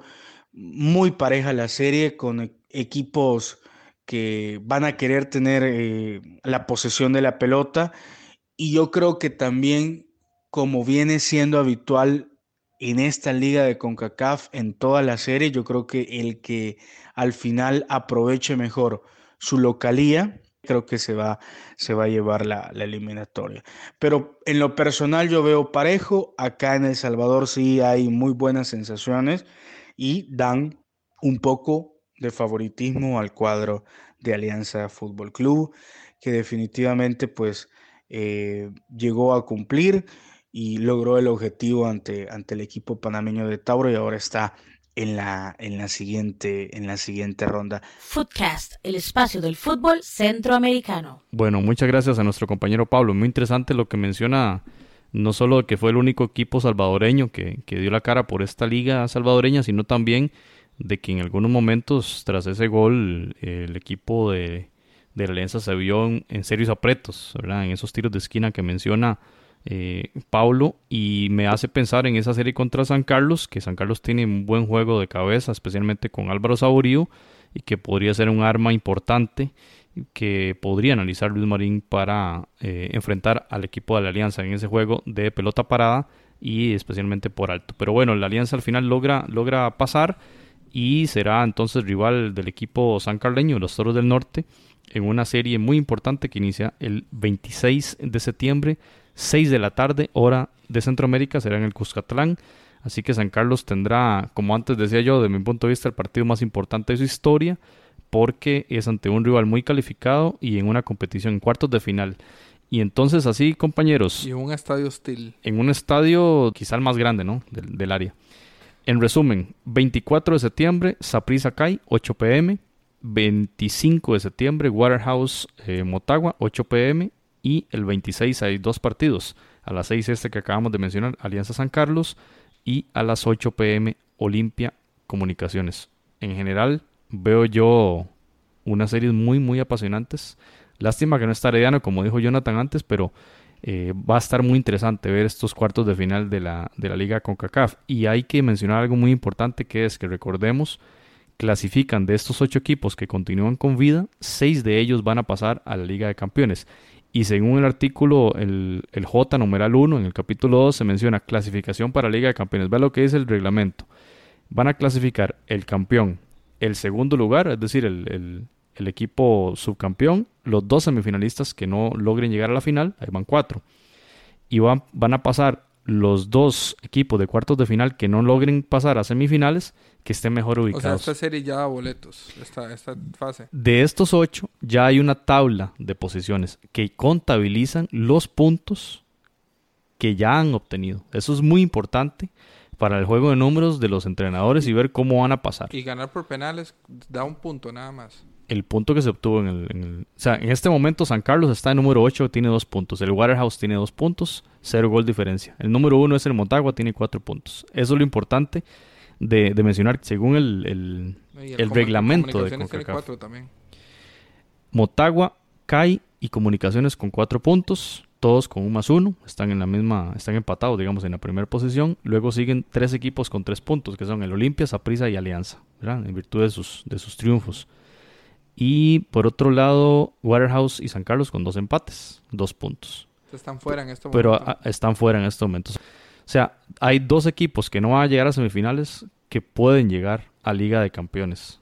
Pero eso va a depender de cómo estén ubicados en la tabla de posiciones. Eso, eso era todo un tema que hablar según ese reglamento que acabamos de Sí, me mencionar. justo, sinceramente. Que está muy interesante, Ujú. pero que también contempla lo que ya hasta aquí han, han tenido. Ya que no contempla aquí los, los partidos de ronda preliminar. Obviamente, todos empiezan a contar a partir de octavos. ¿Qué es lo que le puede factar, pasar factura, por ejemplo, a un Saprissa que no llegó a, a ganar?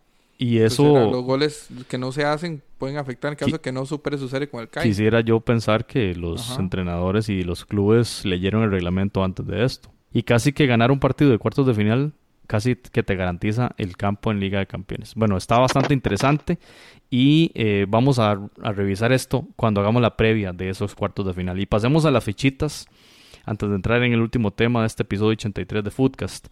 Bueno, en las fichitas nada más anunciarles que Randall fue el ganador de esta jornada con Ah, ¿en cuatro serio? aciertos. Qué bien. Ahí como que la, la, la bola de cristal favoreció a nuestro amigo Randall, que pegó el triunfo del CAI, pegó el empate del Guastatoya y pegó el triunfo del Olimpia y el Tauro, porque nosotros dos eh, dábamos un empate del Tauro y Jonathan le apostó al equipo salvadoreño. En el resto, eh, bueno, fallamos estrepitosamente. también se- no- no- Decíamos que San Carlos iba a ganar, que Motagua iba a ganar, ninguna de esas dos cosas. y, y, y- y Jonathan no le ha puesto al Forge. Jonathan no le apostó al Ah, bueno, Forge. también se bajó el bus a tiempo. Sí.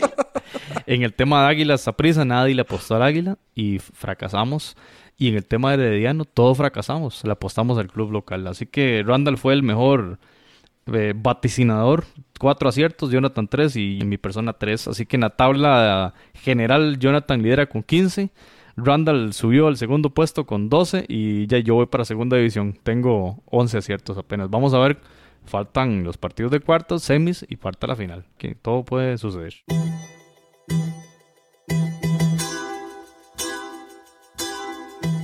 Usted puede escuchar otros episodios en foodcast.org. Bueno, ya para entrar en el tema final y esto rápidamente, en este episodio 83 de Foodcast viene fecha FIFA y viene eh, partidos amistosos y así como vienen también eh, partidos eh, oficiales de Liga de Naciones. Entonces recordemos todo lo de Mr. Chip, que se habló del hexagonal, del ranking de FIFA y demás. Y bueno, estos partidos son muy importantes. Y empezamos con la selección canalera. La selección panameña va a jugar el día jueves 5 de septiembre por Liga de Naciones, un partido en Bermuda a las 4 pm hora, hora de Centroamérica, 7, perdón, serían las eh, 5 de la tarde hora panameña. Ese partido de visita en Bermuda, obviamente tiene que, recordemos que Panamá tiene que ganar absolutamente todo, incluyendo eh, los partidos contra México. El, el grupo B de la Liga A es México, Panamá y Bermuda. 5 de septiembre, el jueves, juega en Bermuda, el 8 juega de vuelta en Panamá, así que ya para el domingo tendremos los resultados de esta, de esta serie contra Bermuda y en espera de lo que suceda en el mes de octubre y en noviembre cuando se disputen esos partidos bravísimos eh, en el debut de Américo Gallego como seleccionador tiene, eh, tiene que ganar, o sea, tiene que ganarle a México los dos partidos. Estamos hablando del ranking de FIFA, o sea, estamos hablando para pensando en el hexagonal. Y- y, no puede improvisarse un poco amistosos ahí en medio con- para tratar de ganar puntos. lo puede hacer también El Salvador, que es el rival con el que tiene que, al que tiene que superar, que está el número 6 en, en el ranking. Se- Ah, Según los cálculos de Mr. Chip, ni ganándole a México los dos partidos, clasificaría la hexagonal. Qué duro esto, porque Panamá se estuvo jugando con rivales duros para crecer su fútbol. Entonces, o sea, fue una pérdida de tiempo haberse jugado con Brasil y mejor se Lo- jugó con- la Pareciera un error de cálculo de parte de la federación, más que, más que el rendimiento futbolístico, porque el rendimiento iba más bien, por el contrario, muy aceptable, aceptable para arriba. Recordemos la, un error la- de cálculo ahí la, de la Es que federación. yo creo que exacto, nadie- la, nadie la se polémica. Randall, fue que ya la, la dirigencia sabía de esto hace mucho tiempo. se le había dicho a la dirigencia hace más de un año. Lo sabía antes de hacerlo público. Sí, la dirigencia ya sabía que CONCACAF iba a terminar el, lo del hexagonal en función del ranking. Y a pesar de eso, pactaron todos los amistosos que, que usted menciona. Que fueron muy buenos, sí, contra Brasil, el empate pero otros amistosos muy fuertes que perdieron y por supuesto que ahí no sumaron y no sumaron, fueron perdiendo y El Salvador ganando en Liga de Naciones en la previa y El Salvador logró pasarle de en, el, en ese último puesto del ranking, en el sexto puesto, perdón, y ahora la condición está casi, casi que... O sea, como dirían los mexicanos, en este caso sí convenían partidos moleros, como dirían... Lo que hablábamos el, el año pasado antes del Mundial con el tema de, de la determinación de los de las cabezas de serie, ¿verdad? Que hubo equipos que en función de eso, pactaron un montón de compromisos con equipos de baja calidad para lograr posicionarse mejor en el ranking. Entonces, Costa Rica, eh, México y Estados Unidos no se van a mover de esos lugares donde están. Honduras y, el otro es Jamaica, están prácticamente en la, en la hexagonal. El único tema es Panamá y El Salvador, pero tendría que El Salvador perder los partidos de, de Liga de Naciones. Y ya los vamos a pasar a ver. El Salvador va a jugar y anunció ya la, la serie de partidos ahora de septiembre, juega el 7, es decir, el sábado contra Santa Lucía. Y el 10 de visita en República Dominicana. El cuarto equipo de ese grupo es Montserrat. Entonces, tendría El Salvador que perder contra estos rivales. Imagínense en el Cuscatlán. ¿Va a perder contra estos rivales? El fútbol, no sabemos, pero... No sabemos, pero las posibilidades son... Pero si los pierdes y baja puntos. Sí, pero Panamá tendría que vencer en el Azteca, México. O sea, las cosas están muy, muy cuesta arriba para la selección panameña. A pesar de eso, bueno, están estrenando entrenador, Américo Gallego, argentino. Hace rato no escuchábamos de él. Jonathan, ¿usted sabía algo de este entrenador que se había hecho? Tolo. No, yo le había, le había perdido la pista y eh, bueno, eh, yo honestamente eh, no, no, me parecía el, entrenador indicado para la selección de Panamá, pero pareciera que ellos estaban buscando un perfil muy específico, sobre todo en cuanto a la personalidad y el manejo de grupo no tanto por el aspecto táctico o, innovación de ninguna manera, ¿verdad? Estaban buscando un perfil muy, muy específico. Para mí están buscando un perfil de construcción de equipo porque van a tener que tragarse toda esa serie paralela, ¿verdad? Por no jugar la, hexagonal. Eh, por cierto, un partido interesante contra Bermuda. Es un equipo muy interesante que lo se vio en la Copa de Oro. Eh, un partido bravo tiene Panamá. Compañeros, vamos a escuchar a nuestro compañero Juan Carlos Rosso de panamagol.com que nos trae el análisis de la actualidad de la selección canalera. Footcast, el espacio del fútbol centroamericano. Hola, buenas noches amigos de Costa Rica. Les saludo acá a Juan Carlos de panamagol.com. Bueno, para comentarles un poco lo que está sucediendo en la actualidad de la selección panameña de fútbol que esta próxima semana enfrenta su primer compromiso en la Copa de Naciones, que para nosotros se ha convertido prácticamente en el inicio oficial de la eliminatoria por los cambios que han sucedido con la FIFA y el tema de las posiciones en el ranking FIFA a la hora de escoger quiénes son los que van a estar en la, en la hexagonal final de la CONCACAF rumbo al próximo Mundial de Qatar. Eh, bueno, ya la selección partió la mañana de este domingo hacia Bermuda para enfrentar a la selección caribeña este jueves desde las 5 de la tarde, hora Panamá, buscando eso, esa victoria que nos dé unos buenos puntos para subir en la, en la tabla de, del ranking y pues esperando también sacar la victoria en casa con el mismo equipo, esperando que que la selección Panamá pueda lograr esos, esas dos victorias porque luego nos toca contra México y obviamente sabemos que México es una selección muy difícil, venga con quien venga. Eh, México tiene muy buenos jugadores y siempre es difícil tratar de sacarle puntos a ellos. Panamá lo ha logrado en varias ocasiones, pero bueno, igual el tema de, de estar pensando en Salvador, que tiene, tiene varios partidos los cuales sabemos que podrían sacarlos todos. Pero si Panamá logra sacar también sus puntos, eh, no creo que tendremos problemas para pasarlos. Igual aquí la, la, afición es un poquito pesimista y, y está un poco pensando en que no se va a lograr, pero igual como fanáticos, la gente tiene que apoyar a la selección y estoy seguro que así lo harán en el próximo partido en, en, en el estadio Romer Fernández y bueno, la selección entrenó toda la semana, hizo dos microciclos con jugadores del LPF y jugadores extranjeros.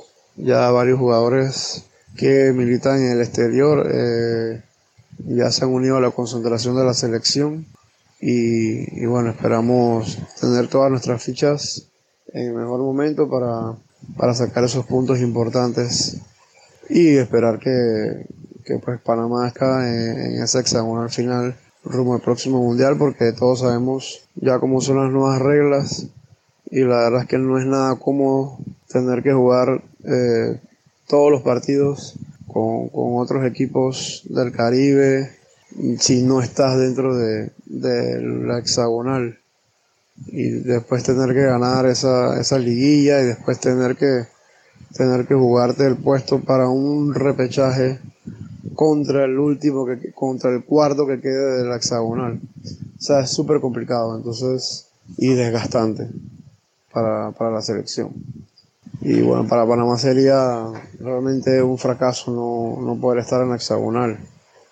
Y más que todo un, retraso para el fútbol nacional después de que, que fuimos al Mundial de Rusia. Y bueno, esperamos que, que todo salga bien y, y bueno, eh, eso es todo por el momento y pronto estaremos dándole más información de lo que va sucediendo durante la semana con la selección panameña eh, rumbo a Qatar 2022. Un saludo desde Panamá, los amigos de panamagol.com. Footcast, el espacio del fútbol centroamericano. Muchas gracias a Juan Carlos por el, el análisis. Sí, sí, bueno, da cuenta entonces su comentario de, de las dificultades que vive la selección panameña, sobre todo por ese tema del ranking del FIFA. Creo yo que va a ser una polémica, Randall y Jonathan, que eso va a ser difícil de digerir y vamos a ver el rendimiento de Panamá. Por lo visto en los últimos en los últimos meses y años es una selección que va a seguir creciendo más allá de la polémica del ranking y de la determinación y errores que ha cometido la federación. Y por supuesto que esperamos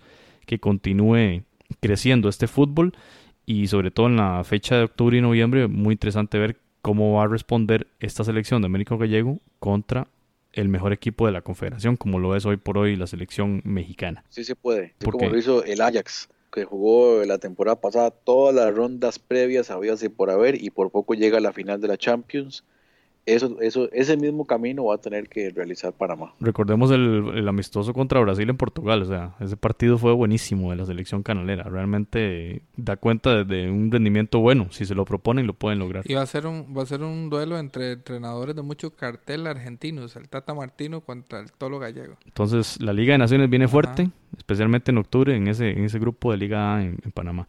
Costa Rica juega el 6 de septiembre contra la selección de Uruguay. No juega entonces en septiembre Costa Rica Liga de Naciones, tendrá que esperar hasta octubre, ¿verdad? Recordemos que Costa Rica está con Haití y Curazao en, en ese grupo D de la Liga A. De la convocatoria interesante, ¿verdad? Especialmente ahí creo yo que el punto alto es José Guillermo Ortiz, que está causando sensación en la Liga Colombiana.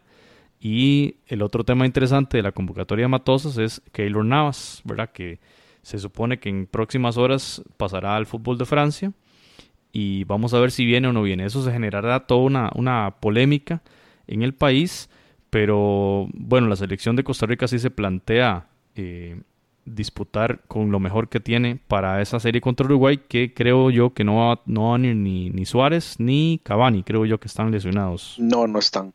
Ambos lesionados a pesar de que la convocatoria o la información que daba la Federación Uruguaya hace más de una semana es que ambos estaban ahí en la convocatoria. La, la situación física es que los jugadores no van a venir y bueno, resulta interesante pensar en ese partido del 6 de septiembre porque la rivalidad entre Costa Rica y Uruguay está creciendo y de una forma bastante buena para, para Sin embargo, es, sigue siendo una selección bastante fuerte y de jugadores que participan en, clubes importantes a nivel europeo y también del fútbol, eh, fútbol eh, del continente americano.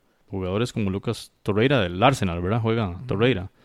Para mí un sí, jugadorazo. Torreira, bueno, Diego Laxalt, que estaba en el Milan, ahora pasó al Torino eh, Betancourt, estaba Valverde del Real Madrid y después de jugar contra Costa Rica viajan a los Estados Unidos, a San Luis, Missouri, para enfrentar a la selección norteamericana.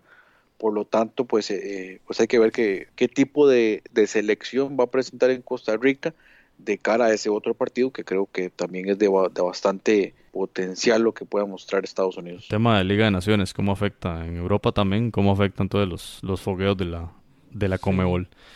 El Salvador, Liga B, Liga de Naciones en el grupo F Juega, como ya lo indicamos, contra Santa Lucía el día 7 y el día 10 de septiembre eh, viaja hasta República Dominicana. Entonces, para conocer la realidad del equipo salvadoreño, vamos a escuchar a nuestro compañero Pablo González de nueva cuenta para ver qué pasa con la selecta. Footcast, el espacio del fútbol centroamericano. La selección nacional de El Salvador quedó lista para disputar sus primeros dos compromisos en la Liga de Naciones de CONCACAF ante Santa Lucía el 7 aquí en el Cuscatlán y el 10 allá en República Dominicana. La Federación Salvadoreña de Fútbol anunció el pasado viernes una lista preliminar de 22 jugadores sin muchas sorpresas. Porteros Henry Hernández del Vencedor, Kevin Caravantes del Limeño, Oscar Pleitet de Metapán. Defensas Iván Mancía, Jonathan Jiménez, Rubén Marroquín de Alianza, Roberto Domínguez Andrés Flores, Jaco, Alexander Mendoza de Santa Tecla, Xavier García de Faz, Marlon Trejo de Águila. Mediocampistas Marvin Monterrosa, Narciso Orellana, Óscar Serén y Juan Carlos Portillo de Alianza, Diego Coca de Águila, Gerson Mayen de Santa Tecla, los legionarios Darwin Serén del Houston Dynamo y Andrés Flores del Portland Timbers de la MLS, ambos. Brian Paz de Faz completa los delanteros junto a Denis Pineda del Santa Clara de la Primera División de Portugal y Nelson Bonilla del Bangkok United de Tailandia. Es una lista preliminar donde de los 22 anunciados, quizás las incorporaciones de Marlon Trejo y Andrés Flores Jaco, que vuelven a una convocatoria de selección, no habían sido habituales, al igual que Brian Paz de Club Deportivo FAS, son quizás las tres nuevas incorporaciones más importantes comentarles que son únicamente 22 jugadores y me parece que Rubén Marroquín va a ser reemplazado, va a ser reemplazado por el cuadro de dengue que les mencionaba y que va a estar fuera de toda posibilidad de entrenarse, ¿no?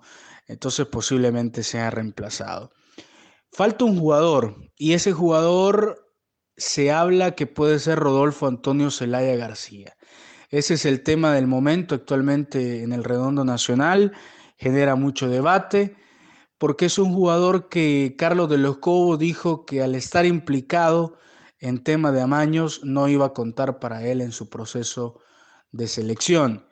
Luego de esto también Fito dijo que mientras esté Carlos de los Cobos no iba a estar eh, él atendiendo a convocatorias y no iba a volver a selección. Sin embargo, parece que esto quedó atrás, que se le va a dar una nueva oportunidad a Rodolfo Zelaya y va a ser parte de esta selección. Esto de manera extraoficial y por una fuente cercana al jugador se conoce también que la convocatoria le llegó oficialmente a su equipo en la MLS, Los Ángeles Fútbol Club, y que él estaría viajando entre lunes y martes acá al país para dar una conferencia de prensa en conjunto con la federación, me imagino que estaría el técnico mexicano, para pues aclarar su convocatoria y dar el anuncio oficial.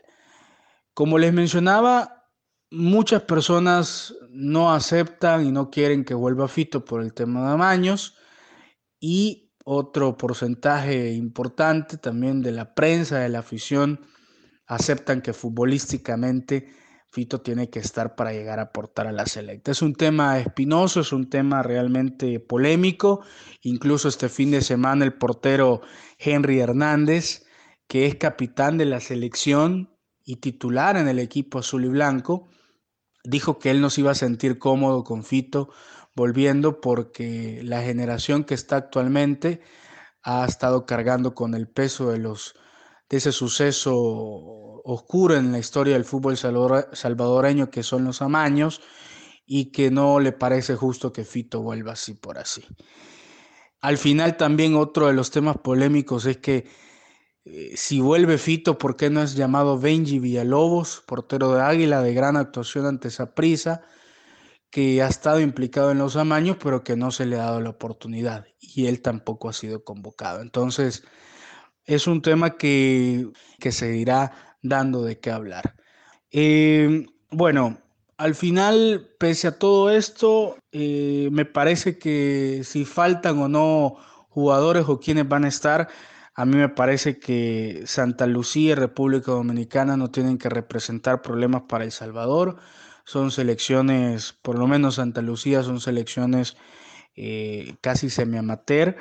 Y más allá de cómo se plantee el partido, yo creo que no tendría que tener problemas el Salvador para seguir sumando y también mantener su puesto en el ranking de la FIFA y mantener su posición, su clasificación actualmente al hexagonal de Qatar 2022.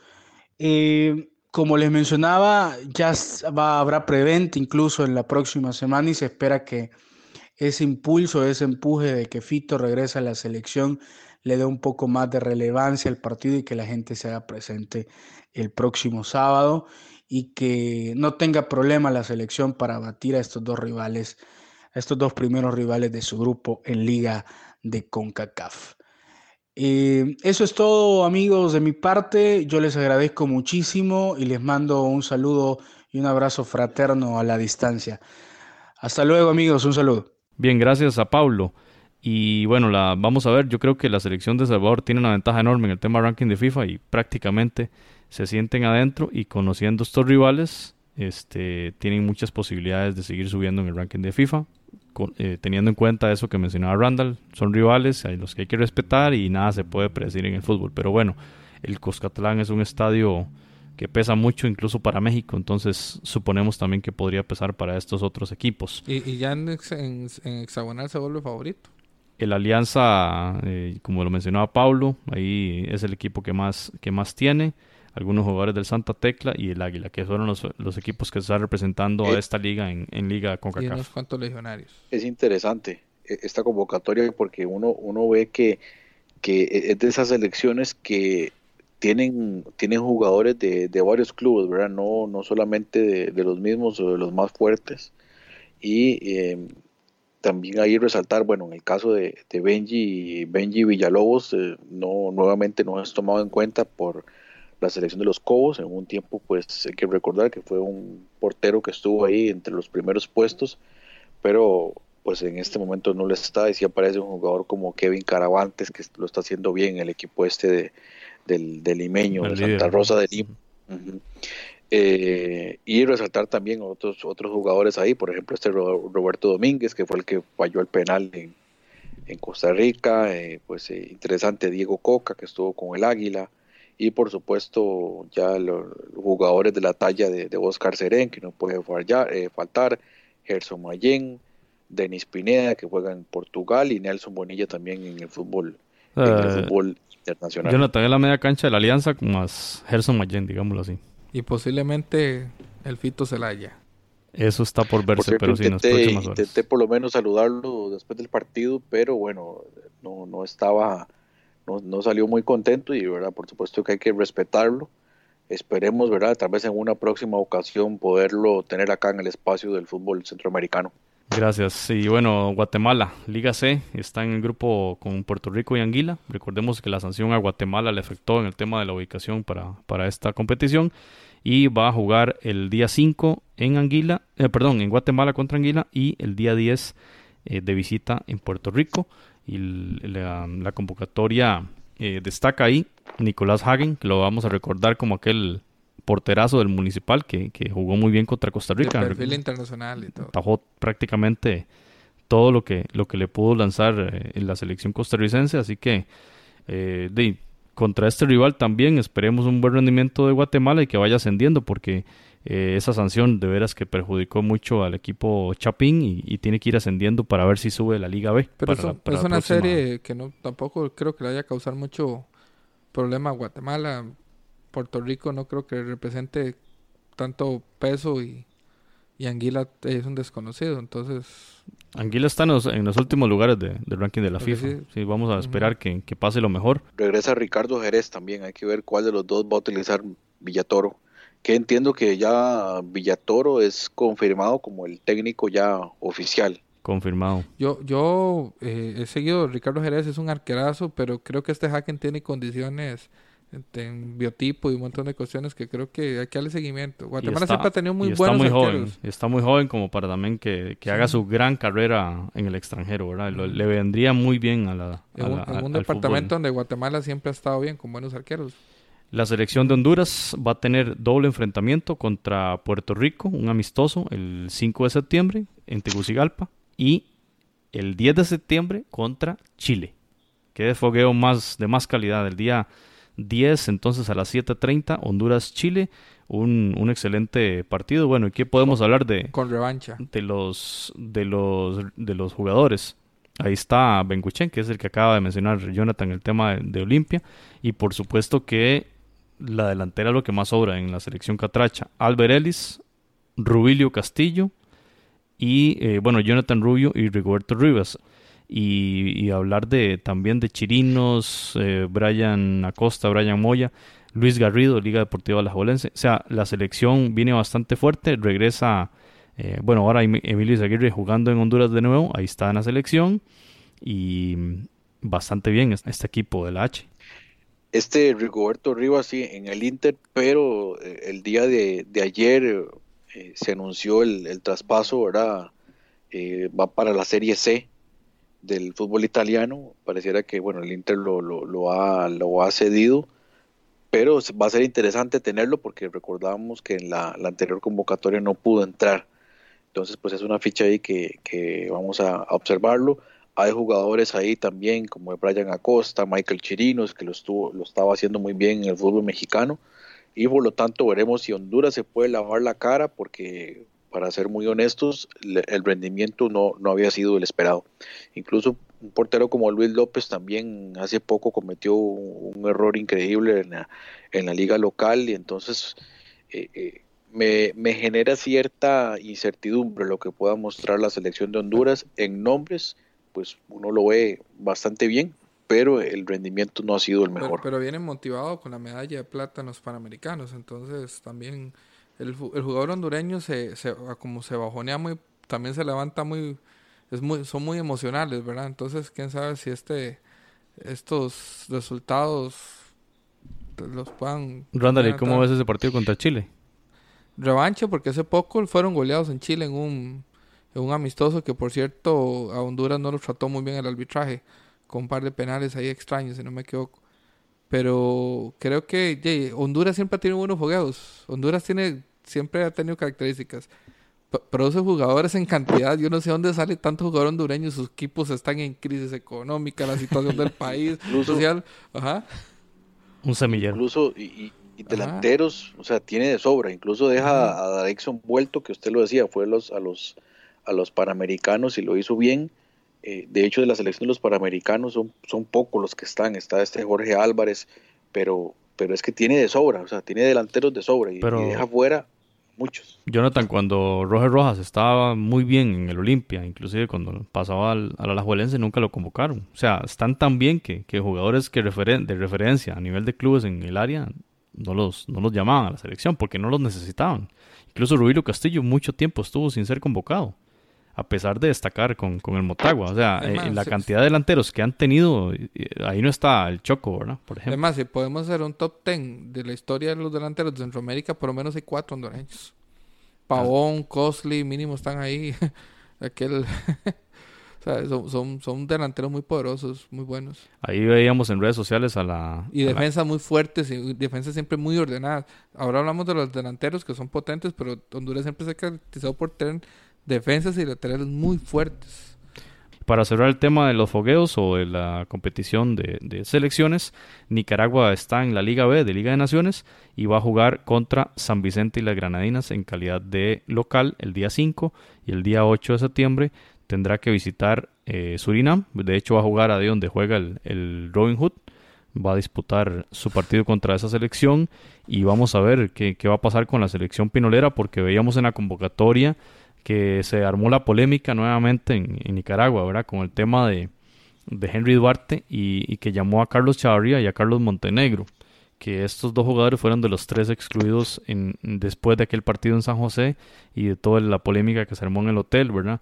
Pero se cuenta con Juan Barrera, que es la estrella del Estelí, ahí está Byron Bonilla, a pesar de que creo que está lesionado, ahí está convocado y por supuesto Jaime Moreno, ¿verdad? El otro, el otro delantero Eso- que, eso- que tiene, que tiene pegue ahí en la selección y es de los más reconocidos. Esto demuestra lo que dijimos en un episodio, que, que Henry Duarte casi que fue por llamar la atención cuando separó a estos jugadores, porque y cuando se da cuenta que no tiene tampoco tanto recurso humano, ya lo vuelve a convocar, ¿verdad? Entonces es donde, donde uno va, ve la credibilidad de un jugador, de un entrenador que se salió hasta en CNN, Univisión y todas las cosas, hablando de ese caso, y vemos dos de esos jugadores ahí.